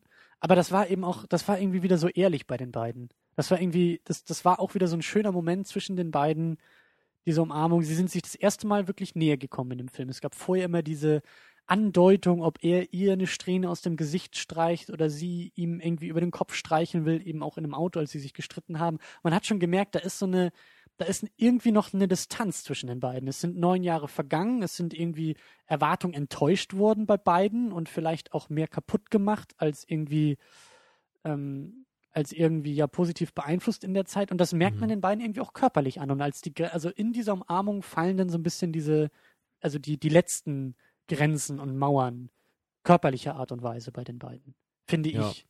Und dann gibt's eben, also eigentlich sollte er sich verabschieden, aber er bringt sie dann noch zur Tür und dann geht's halt immer weiter, bis die beiden dann in ihrem Apartment landen und sie ihm dann einen, einen Song vorspielen soll und äh, die beiden dann irgendwie einen Tee zusammen trinken wollen. Und bei diesem Song merkt man dann eben schon, äh, was ich auch eine schöne Idee fand, dass sie ihm ein Lied geschrieben hat, was so denn ihre Art und Weise war, das Ganze zu verarbeiten. Und ähm, es knistert auf jeden Fall in dem Raum immer mehr. Und dann ist der Film vorbei. Und zwar mit dem, mit dem Satz, äh, I think you're gonna miss your plane, also äh, probably oder so, ne? Und dann nee, er sagt, glaube ich, sogar I know. I know, ja, okay. Und hat ein Ja, großes und- Grinsen im Gesicht. Und ja, der Film ist und vorbei. Also haben die beiden dann doch was miteinander jetzt. Und, und jetzt ist halt die Frage, wie viel sie miteinander haben. Und, und, und das, das Ding ist jetzt ja wirklich, der, der Film endet ja jetzt auch im Gegensatz zum ersten Teil nicht mit irgendeiner Abmachung, was halt auch ein Und- bisschen dämlich gewesen wäre, Ja, ne, wenn, ja. wenn sie das jetzt wieder gemacht hätten. So, Ja. wir treffen uns in, jetzt in einem Jahr wieder. Und diesmal auch wirklich. So, ja, natürlich. Und dann kommt wieder irgendwas dazwischen im dritten Teil. Ja. Das wäre ja bescheuert gewesen. Ne? Und es wäre genauso bescheuert gewesen, was sie auch immer wieder gesagt hatten, ähm, wenn die jetzt Telefonnummern austauschen und Adressen austauschen und vielleicht E-Mail-Adressen austauschen, dann ist halt eben alles kaputt, weil sie wollten ja eben nicht, dass die sich dann irgendwie verabschieden und trennen und dann schreibt man sich drei Briefe und dann fadet das alles so aus, sondern es sollte ja alles im Moment bleiben. Und Ja. da habe ich mich auch gefragt, wie das in dem zweiten Teil funktionieren soll, weil diese, diese Abschiedsszene aus dem ersten Teil war mir auch klar, das kann nicht nochmal funktionieren. Die können nicht an einem Flughafen stehen, an einem, an einem Bahnhof stehen und dann sich verabschieden, weil sie irgendetwas abmachen müssten, was dann aber auch nicht funktioniert. Also dieser ganze, das ganze Ende des ersten Teils noch einmal zu machen, würde nicht funktionieren. Hm. Und jetzt endet der Film halt wirklich so, dass er den Zuschauer so ein bisschen ratlos da lässt, ne, weil man sich jetzt echt, also ich meine, beim ersten Teil hatte man eben so die, die Überlegung, treffen sie sich jetzt oder treffen sie sich nicht? Das war halt so eine relativ konkrete Frage, ne, Ja. wo man dann eben, wie zu Beginn des Films gesagt, mit einer romantischen Antwort äh, dann darauf antworten kann oder mit der bisschen pessimistischen so. Oder, und das ist dann eher auch so die Lösung und dann ist die Überlegung irgendwie auch vorbei. Ja. Weil das eher so die Note war, mit der der Film dann aufhört. Aber jetzt hat man, glaube ich, irgendwie, also ich zumindest das Gefühl, ich muss mir da jetzt eigentlich sehr viel überlegen, wie ich mir das jetzt vorstellen kann, dass das weitergeht. Und erst recht, wenn ich weiß, dass halt eben noch so ein dritter Film kommt, der ja wieder neun Jahre später spielt. Aber selbst wenn ich das nicht wüsste, würde ich halt hier noch viel mehr automatisch schon nachdenken. Also heißt das jetzt, dass sie jetzt, sie haben jetzt irgendwie zusammen dann Sex gehabt die Nacht, ja? Und sie, sie sind jetzt vielleicht zusammen oder sind sie dann so mehr oder weniger zusammen? Sie werden ja wohl kaum eine Affäre haben oder Was ist- was heißt das jetzt für die beiden, ne? Was heißt es für die beiden? Ist er lässt er sein Flugzeug sausen? Haben die beiden was für eine Nacht miteinander, bis beiden am nächsten Morgen auffällt, das kann gar nicht funktionieren? Ja, ne? und geht er seine zurück Ehefrau, zu seiner Frau, obwohl er doch selber im Grunde eingesehen hat, das ist auch für das Kind nicht gut, wenn wir so diese unehrliche Beziehung haben. Ne, aber aber, Er aber was heißt das? Kommen jetzt große Konsequenzen? Verlässt er seine Frau, sieht sein Kind nur noch einmal im Monat und zieht mit ihr nach Frankreich? Oder, oder was folgt jetzt? Ne? Ganz genau. Und er kann eben jetzt auch nicht ein halbes Jahr einfach in Paris bleiben, weil er hat ja eben Frau und Kind zu Hause sitzen und die Verpflichtungen sind ja da. Und ähm, oder haben sie vielleicht doch nichts miteinander? Der Film endet ja nicht, dass die beiden Arm in Arm irgendwie oder dass die beiden im Bett landen oder sowas, sondern es ist wirklich, äh, er sitzt auf der Couch und sagt einfach nur I know und dann haben wir den sch Und du schwarzen meinst, Screen. dann, dann nach dem, äh, nach dem Ende käme dann so, aber wir können ja nicht, also ciao. Oder wie? Wer weiß? Also ich, jetzt ich glaube so also ich glaub schon, dass sie jetzt zumindest diese eine Nacht miteinander verbringen. Also da bin ich mir eigentlich ziemlich sicher am Ende des Films. Was danach kommt, ist halt die Frage am nächsten Morgen. Ne? Und, und was ich mich halt auch so frage, ist so dieses, ich kann mir halt irgendwie nicht vorstellen, wenn diese beiden Charaktere jetzt sagen, das kann nicht funktionieren, wir gehen jetzt wieder getrennte Wege, dass sie dann nochmal zusammenkommen in neun Jahren und dass sie nochmal so einen Tag miteinander verbringen, weil ich meine, warum sollten sie das tun? Weil das würde doch im Grunde dann alles nur nochmal wieder aufwärmen. Vielleicht gibt es auch den Kompromiss, dass sie sagen, okay, wir wollen es miteinander versuchen, aber Nur alle neun Jahre. nein, nein, nein, aber er muss erstmal seine, ähm, seine Dinge erstmal regeln. Er muss sich von seiner Frau scheiden, er muss irgendwie, also er ist ja derjenige mit den Verpflichtungen. Sie hat ja keine Verpflichtungen. Sie ist in Paris, lebt da, ist da, sie hat keine Beziehung, kein Mann, kein Kind, kein Haus, kein nicht, also Ja, ne, sie könnte Wohnung, jederzeit äh, mit ihm nach Spanien auswandern oder sonst wohin. Aber er kann es halt nicht. Ich kann mir schon vorstellen, dass die, dass die sagen, okay, wir versuchen es in einem halben Jahr. Du gehst zurück nach Amerika, siehst zu, dass du in einem halben Jahr sämtliche Verpflichtungen dort auflöst, dir irgendwie auch ein Modell mit deiner Frau überlegst und deinen Sohn und bla bla bla. Und dass man, das, also dass der dritte Teil nicht ein halbes Jahr später spielt, aber das könnte ich mir schon eher irgendwie vorstellen, dass dann im dritten Teil, der irgendwie sieben, acht, neun Jahre auch später wieder angesiedelt ist, dass das dann thematisiert wird. Dass dann vielleicht auch auf den Tisch kommt, warum hat das damals mit uns nicht geklappt? Warum, wir haben es zwei Jahre versucht, aber auch das hat nicht funktioniert. Äh, sind wir vielleicht dazu verdammt, immer nur diese, diese magischen zwölf Stunden miteinander zu verbringen und zu mehr können wir nicht? Vermutlich ist das die, die naheliegendste Vermutung. Ein toller Satz. Ja, Ähm, sehr aber- diplomatisch. Also ich, ich glaube, ich, ich gebe dir da recht. Also das, das ist auch mein, mein Gedanke, dass, dass wahrscheinlich beim dritten Film irgendwie schon eine Beziehung da war, dieser beiden. Ja. Also dass die, die beiden, wie lange auch immer, ob es jetzt ein Jahr war oder ein paar Monate, dass die beiden zusammen waren. Dass sie es versucht haben und dann aus irgendwelchen Gründen gesagt haben, nein, und sich dann irgendwie verabschiedet haben und sich dann halt wirklich dann nochmal Jahre später wieder treffen. Also dass halt auch eine andere Situation da ist, als es jetzt am Anfang des zweiten Teils der Fall war. Weil, also meiner Meinung nach kann es nicht so sein, dass sie jetzt wieder so nach dieser einen Nacht nur sich treffen nach Jahren. Weil dann, dann wäre es im Grunde wieder die gleiche Situation wie beim zweiten Teil. Ja. Und dann habe ich auch das Gefühl, dass diese Charaktere sich darauf auch nicht einlassen würden. Mhm. Ja, weil, also da muss irgendwas eigentlich zwischen den Filmen wirklich dann passieren, was wir dann nur so in Retrospekt erfahren. Aber ich meine, wer weiß, wie der dritte Film abläuft, keine Ahnung, aber das wäre dann so unsere Vermutung anscheinend. Das ist unsere Vermutung und das ist auch die, die, ähm, das ist eigentlich auch das Thema, was wir noch besprechen wollten, wie Fortsetzungen eigentlich, wie Fortsetzungen sind, was Fortsetzungen sind, wie sie funktionieren und diese, diese, diese verschrobene Problematik, äh, gerade irgendwie wir und vielleicht wir als Kritiker oder wir als Menschen, die irgendwie ein bisschen Filme mit Anspruch sehen wollen, wir rümpfen immer so leicht die Nase über Fortsetzungen. Fortsetzungen sind natürlich furchtbar. also guck ich glaube, ich mache das sogar noch mehr als du. Generell habe ich das Gefühl, ich glaube, du, du hast noch mehr so den Wunsch, auch noch Fortsetzungen zu sehen, auch wenn du oft enttäuscht wirst, so, aber ich glaube, ich bin, bin noch eher fortsetzungsverdrossen, glaube ich, von vornherein schon. Kommt Also- vielleicht auch auf den Kontext drauf an. Aber Ich bin ja generell auch mehr verdrossen als du, vielleicht geht das dann so her. Aber ich finde, wir könnten mal kurz so ein paar, paar generelle Mechaniken aufzählen, Ja. die bei Fortsetzungen so anzutreffen sind, die halt entweder dazu führen, dass sie funktionieren oder dass sie nicht, so, dass sie nicht funktionieren. Und da Also- würde ich dann gerne auch anfangen, wenn ich darf. Ja. Weil, weil ich nämlich, also wenn ich an, an misslungene Fortsetzungen denke, aus irgendeinem Grund fällt mir dann immer ein Film genau ein und das ist Man in Black 2. Also möglicherweise ist das auch die schlechteste Fortsetzung, die ich je gesehen habe, ich weiß es nicht. Weil, also ich meine, Man in Black ist jetzt nicht irgendwie das Meisterwerk aller Zeiten, der erste Film, aber ich finde den gut, ich fand den schon immer Ja. gut, ich habe den oft gesehen, als Kind auch noch lieber als heute. Ich fand den lustig, ich fand den knuffig, könnte man sagen. Der hatte, der hatte coole Ideen und der hat diese tolle Szene, wo äh, Will Smith da irgendwie dieses, diesen Fragebogen ausfüllen muss und er keinen Tisch hat. Ne? Für und, mich ohne Scheiß eine der besten Szenen der Filmgeschichte. Ich finde die so Ja. großartig, aber Aber das ist einfach, das ist eine coole Idee. Ne? Ganz so weit würde ich nicht gehen wie du, aber, aber der Film ist halt eben voll von solchen Sachen. Der hat viele coole kleine Ideen. Ja. Und er ist halt vor allem am Ende auch sehr gut abgerundet. Ne? Es ist so, so Agent K wird dann eben geblitzdingst, ne? wie man immer so schön sagt. Ich weiß gar nicht, wie das auf Englisch heißt übrigens, weil ich die immer nur auf Deutsch gesehen habe. gute Frage. Vielleicht geflashlightet, keine Ahnung. Ja, jedenfalls wird er außer Dienst gestellt. Ne? Er, hat dann seinen glücklichen Lebensabend. Will Smith äh, ist dann halt äh, der neue Agent. So, er hat dann diese diese Frau, die in der Story auch kam. Ne? Die ist dann seine seine Assistentin und so endet der Film. Man hat das Ja. Gefühl, das war eine coole Geschichte.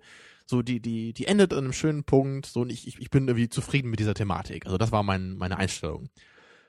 Und ähm, als natürlich die Fortsetzung rauskam, damals, äh, da hatte ich halt schon Lust, die zu sehen, weil ich mich auch noch an den ersten Film erinnert hatte und dachte, ja, er hat doch immer Spaß gemacht, da sehe ich doch gerne mal noch einen.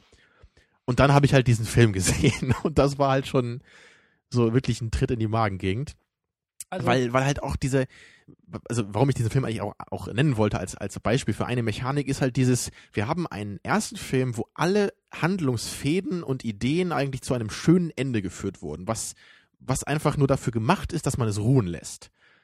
Und Man in Black 2 fängt einfach an, diese ganzen Fäden wieder aufzunehmen. Ne? Also Dieses, allein dieses äh, Agent K wieder zurückzuholen.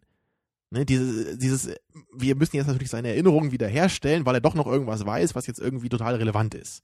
Und das, das finde ich halt so unglaublich nervig, weil man den ersten Film, so das Ende des ersten Films damit so kaputt macht. das ist eben auch der Punkt ähm, an, an diese Art von Fortsetzung. Das war meine Befürchtung jetzt bei Before Sunset. Nämlich ein Film, der gar nicht als Trilogie oder als Fortsetzungsgeschichte gedacht ist, nämlich Before Sunrise. Der ist abgeschlossen.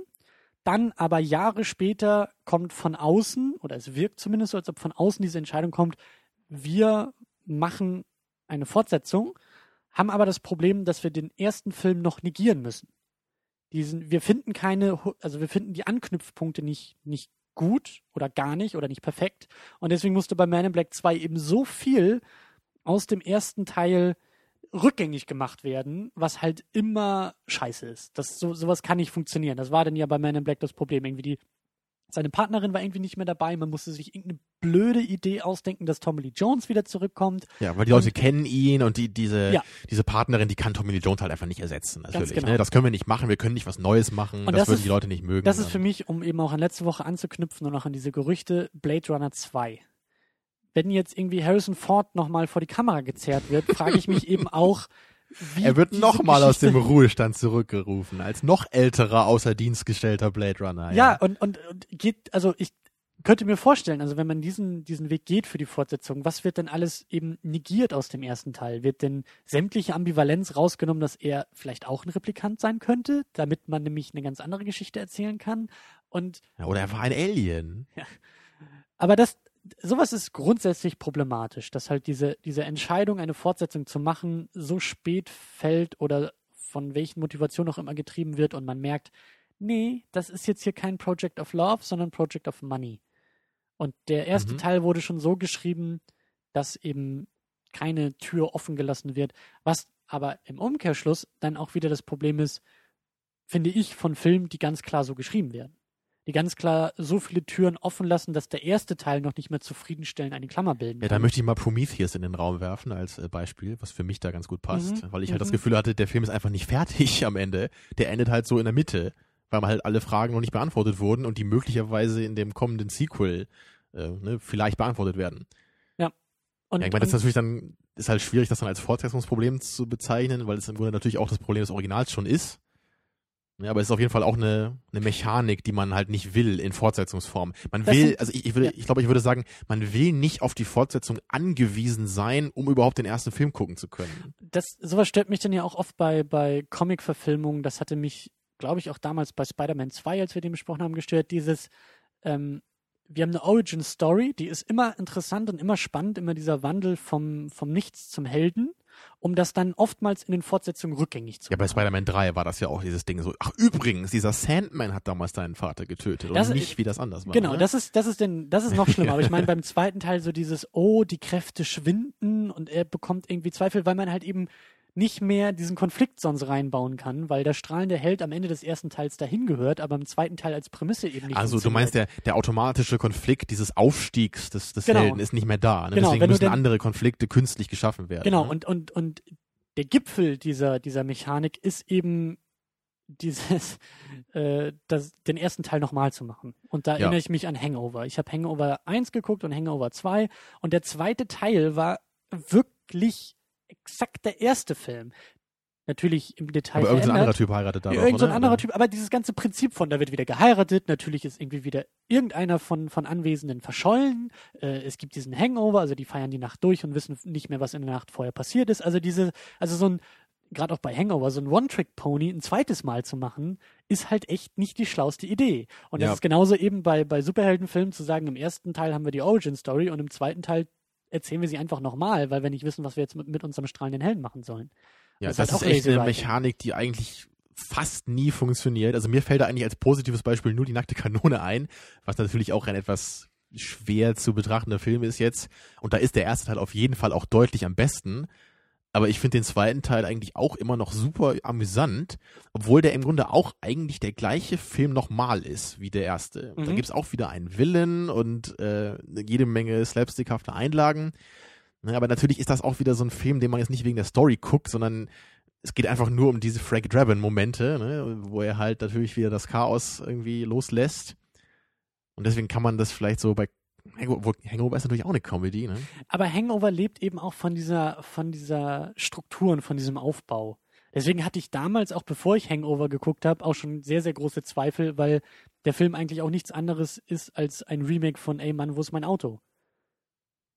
Alles Dieses- Filme, die ich nie gesehen habe, aber ich weiß ungefähr, wovon du redest. Das ja. Prinzip ist halt, hey, wir haben hier irgendwie einen Filmriss und sind irgendwie einen Mhm. Tag später da und müssen jetzt die vergangene Nacht rekapitulieren, indem wir uns von Genau. Hinweis zu Hinweis bewegen. Also vielleicht könnte man da sagen, ich weiß nicht, ob das stimmt, weil ich ja eben diese Filme nicht kenne, dass halt sowas wie Hangover halt wirklich sehr stark von dieser Idee lebt, wohingegen die nackte Kanone doch viel stärker von Leslie Nielsen eben als, genau. als Actor lebt in dieser Rolle, weil das, wenn man halt die nackte Kanone zwei oder also zweieinhalb natürlich, ne, wenn man das richtig zählt hier, wenn das halt ein anderer Schauspieler gemacht hätte, wäre das wahrscheinlich der größte Schund aller Zeiten gewesen. Ja.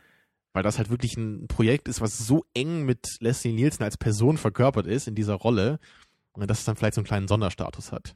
Und diese Befürchtung hatte ich jetzt eben auch bei Before Sunset, dass wir eben das Problem haben, dass die Struktur und die Formel und das, was im ersten Teil so gut funktioniert hat, nämlich diese außergewöhnliche Nacht, diese außergewöhnlichen Umstände dieser beiden völlig normalen Menschen, die dann eben Subtext erzeugt und eben diese Magie für uns auch als Zuschauer erzeugt, dass das einfach kopiert wird und gesagt wird, und sie treffen sich wieder und sie haben wieder irgendwie zwölf Stunden zusammen und es ist wieder Genau. irgendwie Liebe in der Luft, was halt eben nicht funktionieren würde. Formal gibt es natürlich gewisse Ähnlichkeiten zwischen den beiden Filmen, aber sie sind halt inhaltlich ganz anders ausformuliert und sie enden Ja. auch total anders, was Ja. halt das Ganze total cool macht. Ja. Ja. um halt dann abschließend wieder zu Before Sunset, stimmt das, ja, zu kommen, können wir noch mal kurz ein paar Mechaniken vielleicht sammeln, die halt gute Fortsetzungen ausmachen.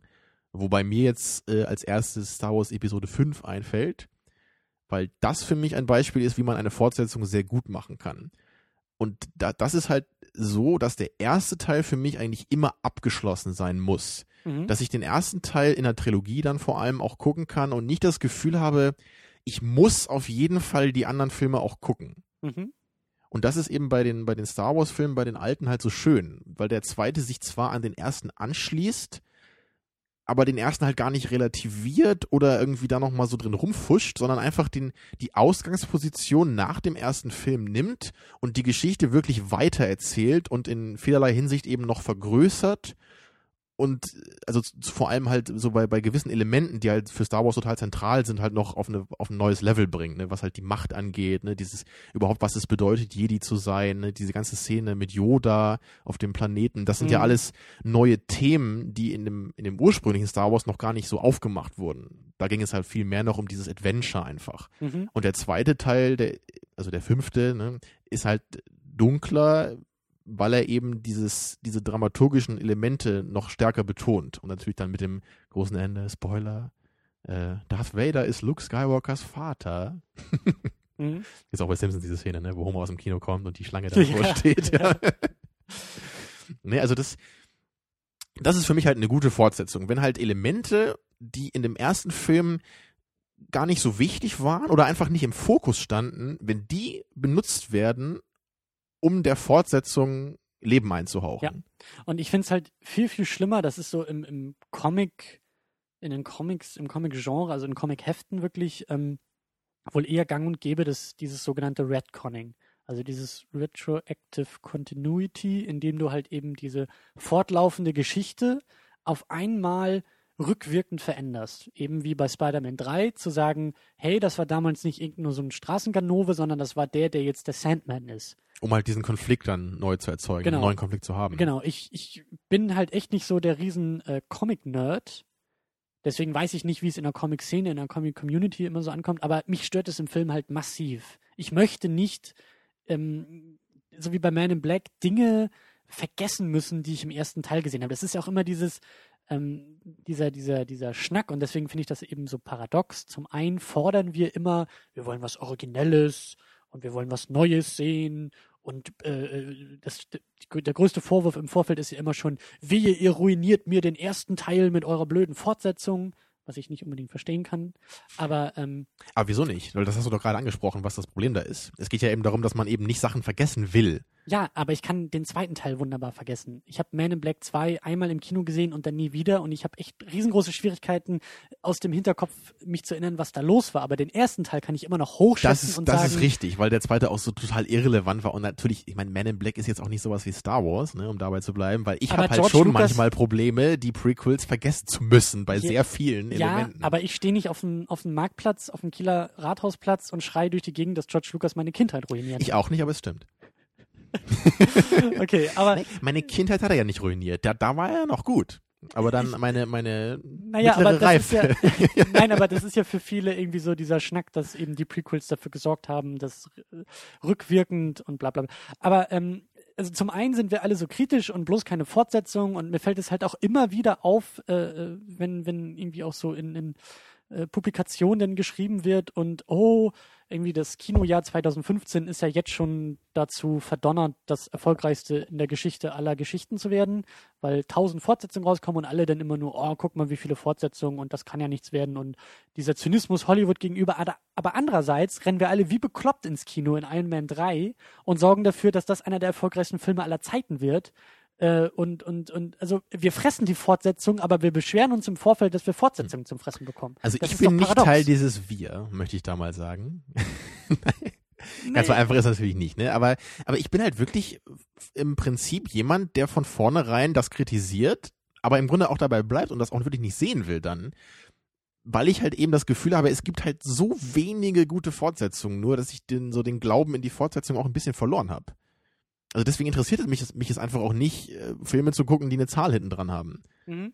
Weil ich da nie äh, das Gefühl habe, wirklich was zu bekommen, was den ersten Teil auch besser macht. Ich meine, so Austin Powers 2 zum Beispiel, das ist auch wieder eine Comedy, aber da, da muss ich halt auch sagen, den, ich fand den ersten halt super lustig. Ich habe den auch neulich mal wieder gesehen und musste da super lachen, was ich gar nicht gedacht hätte, dass der immer noch so gut funktioniert. Ja. Und ich habe halt den zweiten Teil gesehen und ich habe halt wirklich mit offenem Mund davor gesessen, weil ich dachte, oh mein Gott, wie furchtbar ist das? Weil sie halt sie haben halt nicht nur den gleichen Film nochmal gemacht, wie man es der nackten Kanone vielleicht vorwerfen könnte, aber sie haben halt wirklich nicht die gleiche Art von Humor, sondern die gleichen Witze nochmal gemacht wie im ersten Teil. Und ich verstehe nicht, wie ich dann noch darüber lachen kann, wenn ich den Witz halt schon kenne. Ja.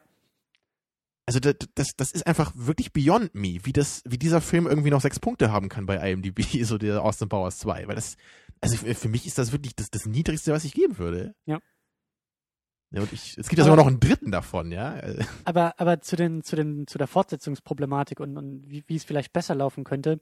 Ich glaube, eine der, der großen Erkenntnisse so der letzten Jahre, und da sind wir auch wieder beim, bei Comicfilm, ist, dass man jetzt dem Zuschauer eigentlich mal zutrauen kann und das auch langsam tut, in Universen zu denken. Und das ist, glaube ich, das Problem lange Zeit gewesen für Fortsetzungen. Wir hatten, glaube ich, also so Man in Black 1 kam, glaube ich, 99 oder so raus.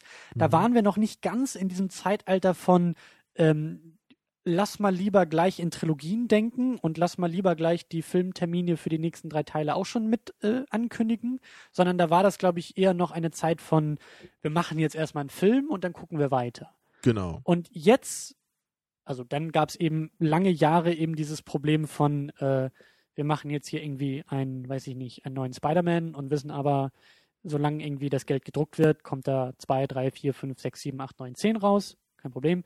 Jetzt sind wir an einem Punkt angekommen durch diese Marvel-Filme, dass wir selbst einen Film wie Avengers oder beispielsweise Iron Man 3, den ich neulich erst gesehen habe, der ist eine direkte Fortsetzung von Avengers. Obwohl beide, zumindest im Titel, nichts gemeinsam haben. Es ist kein Iron Man 3 Untertitel Avengers, wie es weitergeht. Aber die Geschehnisse aus dem Avengers-Film beeinflussen Tony Stark Mhm. in Iron Man 3. Und das Einspielergebnis, wenn man davon, wenn man daraus was ziehen kann, zeigt ja, dass auch die Leute gewillt sind, so Filme zu gucken. Ja. Und das finde ich eigentlich recht erfrischend, weil wenn man jetzt mal ein bisschen, ein bisschen konstruktiv und produktiv vielleicht auch damit umgeht, dann muss es eben nicht immer eine direkte Fortsetzung zwei Jahre später mit genau dem gleichen Plot und genau den gleichen Mustern sein. Und am Ende ist dann irgendwie die Genau. Zahl um einen Punkt erhöht Richtig. im Titel, sondern lass uns irgendwie Geschichten gleich größer aufspannen und dann eben in verschiedenen Das ist- Universen denken. Das ist genau die Mechanik, die ich interessant finde. Und das, was du gerade beschrieben hast, ist auf jeden Fall diese Möglichkeit, die Marvel jetzt so als erste große Franchise-Marke jetzt mal durchführt. Ja. Und es, es gibt halt noch so ein bisschen die andere Möglichkeit, die mir persönlich auch immer sehr stark gefällt, die aber auch noch fast nie gemacht wurde. Und das geht so ein bisschen in diese Richtung von dem Matrix-Spiel, was mal gemacht wurde. Ja. Du weißt bestimmt, wie das heißt. Enter Dieses- the Matrix. Genau, und da, da gibt's nämlich diese beiden Charaktere, die ja auch in dem, in dem, in der Matrix-Fortsetzung zu sehen sind, deren Namen ich jetzt auch gerade nicht weiß. Ghost und Niobe. gut, dass du äh, so gut belesen bist hier in Videospielen. Tja. Und ähm, diese beiden sind ja im, im, im Matrix, äh, in den Matrix äh, Reloaded ja wichtig und kommen ja vor. Also sie sind nicht sonderlich wichtig, aber sie, sie kommen halt eben vor, sind Nebencharaktere, sind ein bisschen an der Story beteiligt und sie machen halt gewisse Dinge für diese Story, die im Film halt nicht so thematisiert werden, sondern wird eher darüber gesprochen, was die machen. Ja. Und in diesem Spiel spielt man dann diese Charaktere und erlebt diese Geschehnisse, die für den Film äh, relevant sind. Und genau das, was in diesem Spiel gemacht wurde, ob das jetzt gut war oder nicht, weiß ich nicht, aber die Idee finde ich auf jeden Fall reizvoll, Mhm. weil ich mir das eigentlich auch sehr gut für viele Filme vorstellen kann. Und gerade nämlich in dieser Hinsicht, ähm, was ich vorhin meinte bei, bei Episode 5, bei Star Wars, dass halt so auch gut versucht werden kann, gewisse eher irrelevante Themen aus dem ursprünglichen Film zu nehmen und die stärker zu machen. Und, also, um das, um das noch kurz zu Ende zu führen, weil Matrix Reloaded ist, ist ja eine Fortsetzung, die viele überhaupt nicht mögen und die- die auch definitiv eine Menge Probleme hat. Ich mag den Film immer noch relativ gerne, aber der hat halt nicht im Grunde genau diesen Fehler gemacht. Weil wenn man nämlich sagt, wir machen im Grunde eine Fortsetzung, die eigentlich nur darauf abzielt, noch größere Action zu machen und total beeindruckende Kampfsequenzen und für die Zeit damals, für die Computeranimation war das ja auch einfach großartig.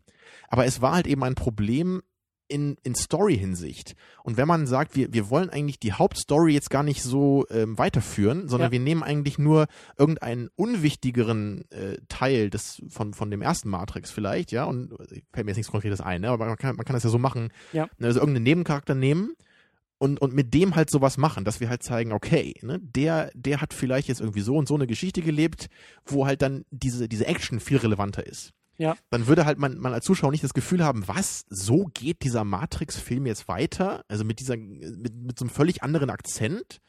Ja, und, aber, aber wenn man das auf so eine elegantere Weise macht, dann habe ich das Gefühl, das würde dann die meisten Leute eher noch zufriedenstellen.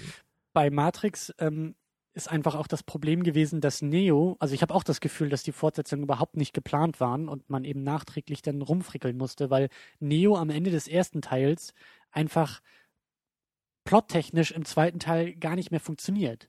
Ja, er ist ja schon Figur. allmächtig so. Ne? Und dann ist das Problem einer allmächtigen Figur irgendwie Konflikte Ja, und dann unterzuschreiben. mussten sie ja auch im dritten sich diese komische Sache ausdenken. Das war, glaube ich, im dritten Teil, oder war das im zweiten schon, wo er da einmal in dieser U-Bahn-Station ist, wo er dann irgendwie so durch den Gang läuft und an der anderen Seite wieder reinkommt. So. Ja. Weil dann da plötzlich die Gesetze der Matrix dann doch wieder nicht gelten und so. Ne? Da muss Genau. man dann immer um diese Probleme rumgehen. Und das Haus des Merowingers, was auf einmal auf einem Hügel steht, damit Neo erstmal damit beschäftigt ist, eine halbe Stunde durch die Gegend zu fliegen, während irgendwo Genau. anders Action und Konflikt Und das sind passiert. all diese Probleme, ne, die halt kommen, weil wir uns halt einerseits nicht trauen, einen anderen Hauptcharakter zu nehmen für eine andere Form von Geschichte in dem Ja. gleichen Universum. Ne?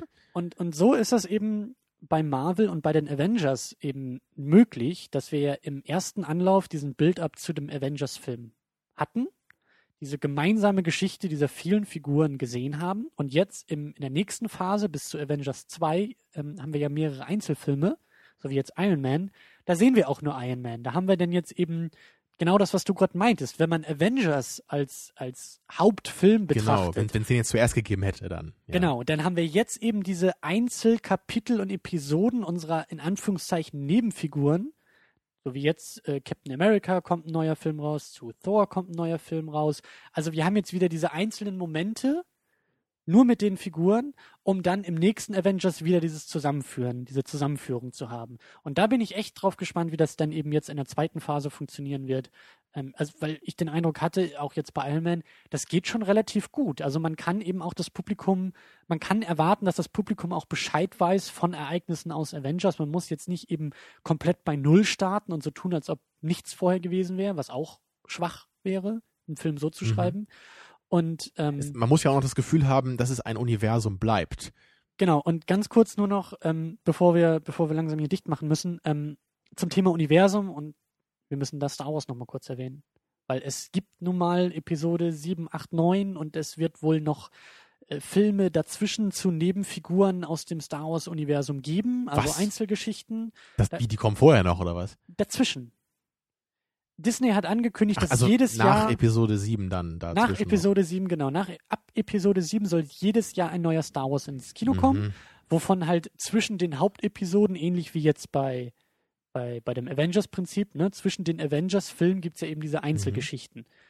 Ja, also vom Prinzip her ist das im Grunde das, was ich mir wünsche, ne? aber ich, ich bin halt nur, skeptisch dabei, ich, ich wünsche Star Wars mir nur ganz stark, dass es eben mhm. nicht ein Luke Skywalker im Altenheim wird, der irgendwie seinem Sohnemann noch erzählt, wie damals doch alles gut war und eben dieses, dieses, dieser, dieser Verweis auf die, dieses Redconning vielleicht auch noch dazu kommt, sondern ich will halt, lass das Ding tausend Jahre in der Zukunft spielen.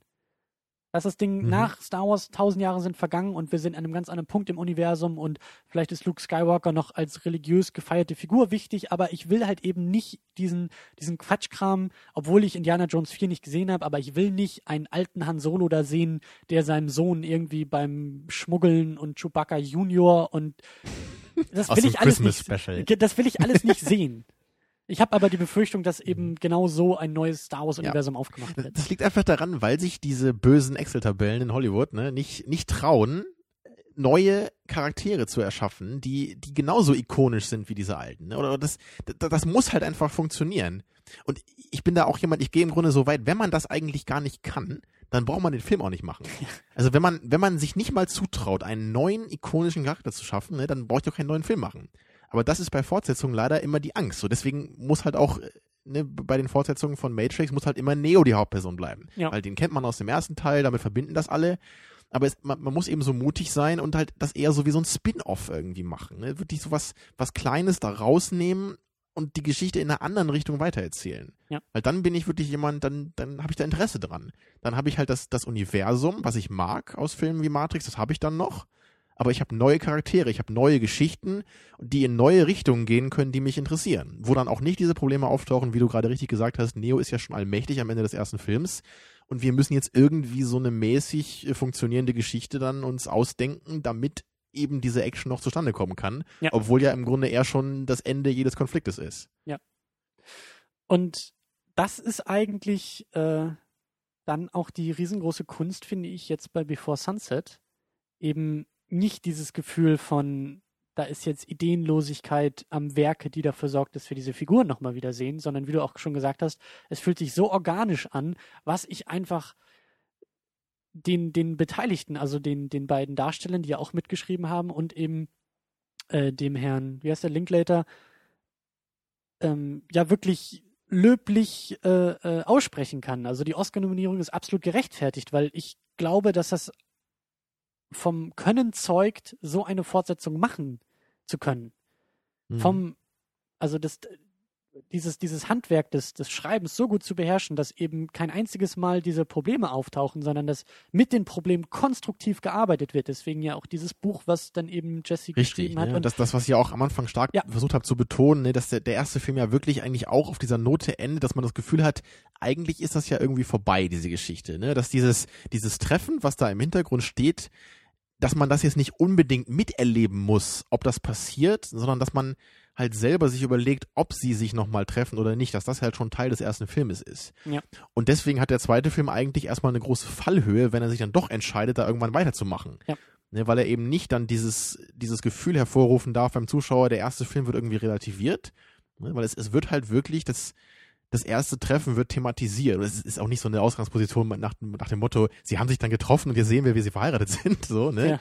Das, das wäre ja auch wieder eine blöde Idee dann. Sondern es ist so dieses, das Treffen hat nicht stattgefunden, wie gehen wir damit um?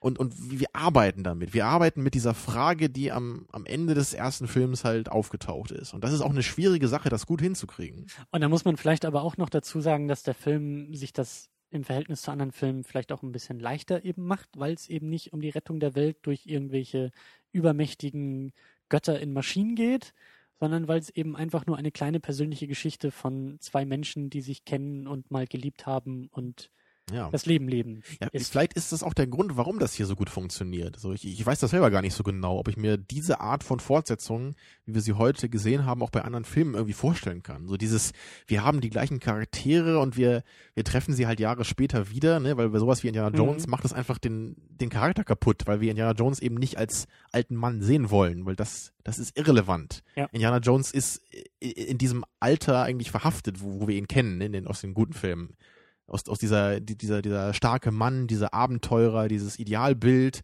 und eben nicht der alte, klapprige Typ. So, das, das, das funktioniert halt nicht. Ja.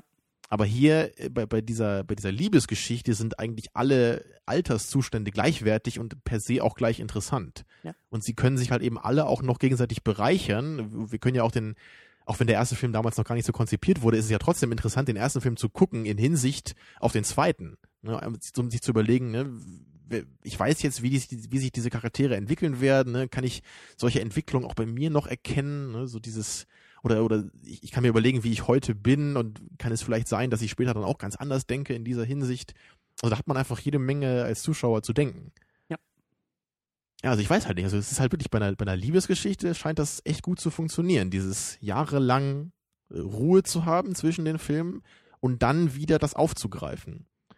Aber das in einem anderen Setting so zu haben, also vielleicht geht das, aber könnte ich mir jetzt auch, glaube ich, nicht so richtig vorstellen. Diese zeitliche Komponente ist eben auch Teil der, der Schönheit dieser Filme. Und sie wird eben auch aktiv, da, damit wird aktiv umgegangen. Ja. Also wird nicht ignoriert und das wird auch nicht so getan, als ob eben so wie bei Indiana Jones vielleicht. Wie gesagt, ich kenne den vierten nicht, aber das ist ja wahrscheinlich dann irgendwie äh, entweder man, man adressiert es und sagt, oh, Indianer, du bist ja so oder früher, I'm too old for the shit oder irgendwie so diesen grumpy natürlich gibt's man. da immer so Anspielungen, ne? Und dann auch diese Thematik mit seinem Sohn da, also das, ja, ja, aber das ist, wie das, du das sagst, wird wenn halt es irgendwie gemacht. Ja, willst. aber genau, es, es gehört da einfach nicht hin. Genau. Es, und es ist natürlich auch bei weitem nicht so, so zentral, weil es natürlich trotzdem noch um diese bescheuerte Alien-Geschichte geht in erster Linie. Es sind halt eher dann so diese, diese kleinen äh, Anspielungen halt, so dass Indiana Jones halt ein bisschen älter ist und dass es alles Und- nicht mehr so läuft wie früher. Oder man ignoriert es und dann wäre es aber auch merkwürdig, weil wir als Zuschauer das Problem haben. Und hier wird es eben weder ignoriert, also es wird, ja, es wird weder ignoriert, noch stört es uns, dass es thematisiert wird. Also, Das ist ja im Grunde gerade der Reiz davon. Ne? Wir Ja. wollen ja im Grunde genau das sehen. Wir wollen ja diese Fortsetzung in Verbindung zum ersten Teil halt gerade haben.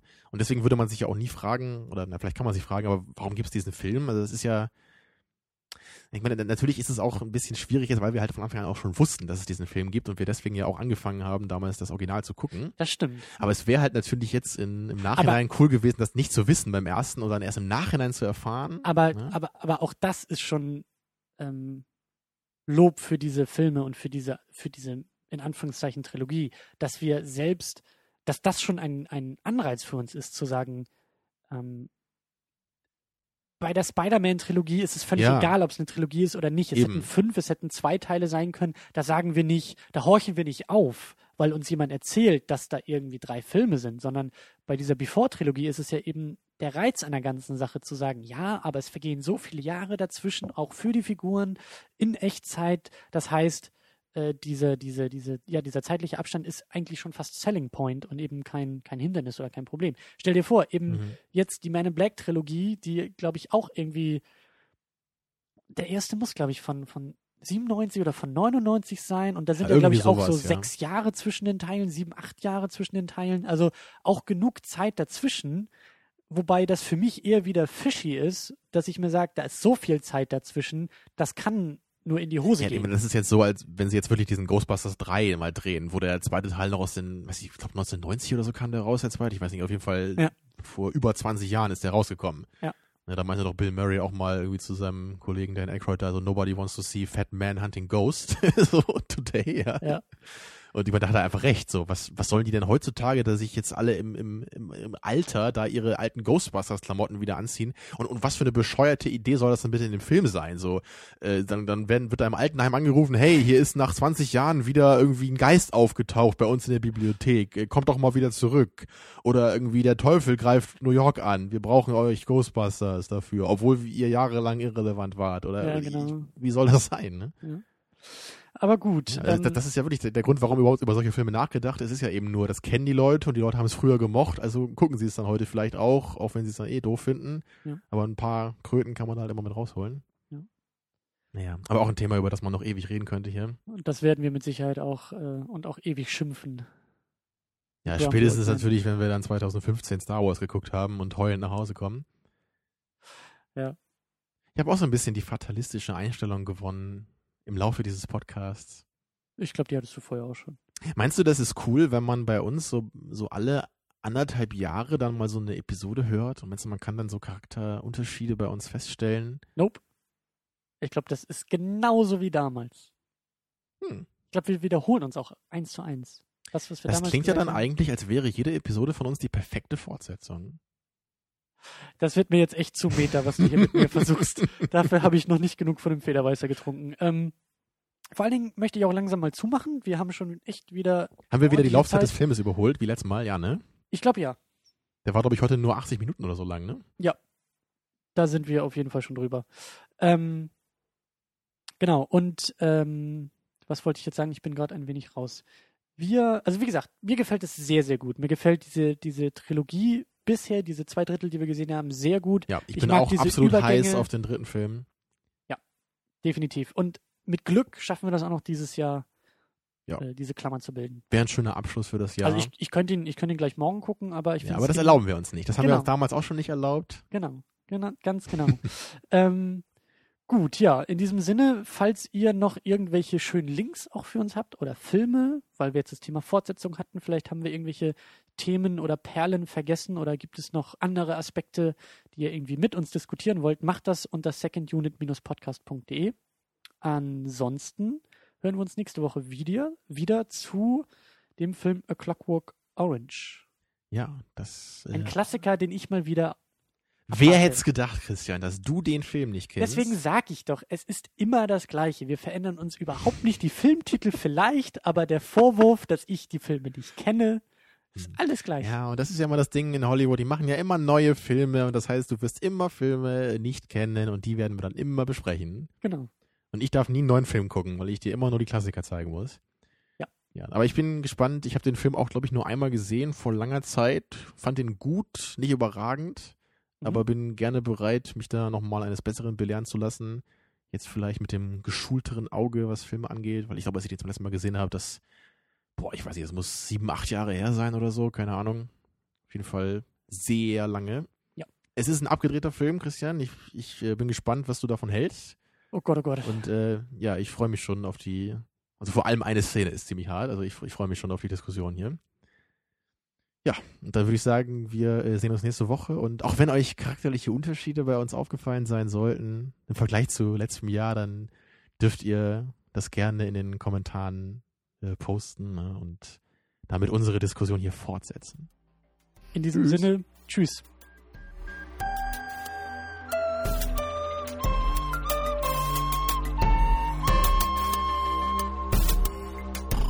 Second unit. Second unit.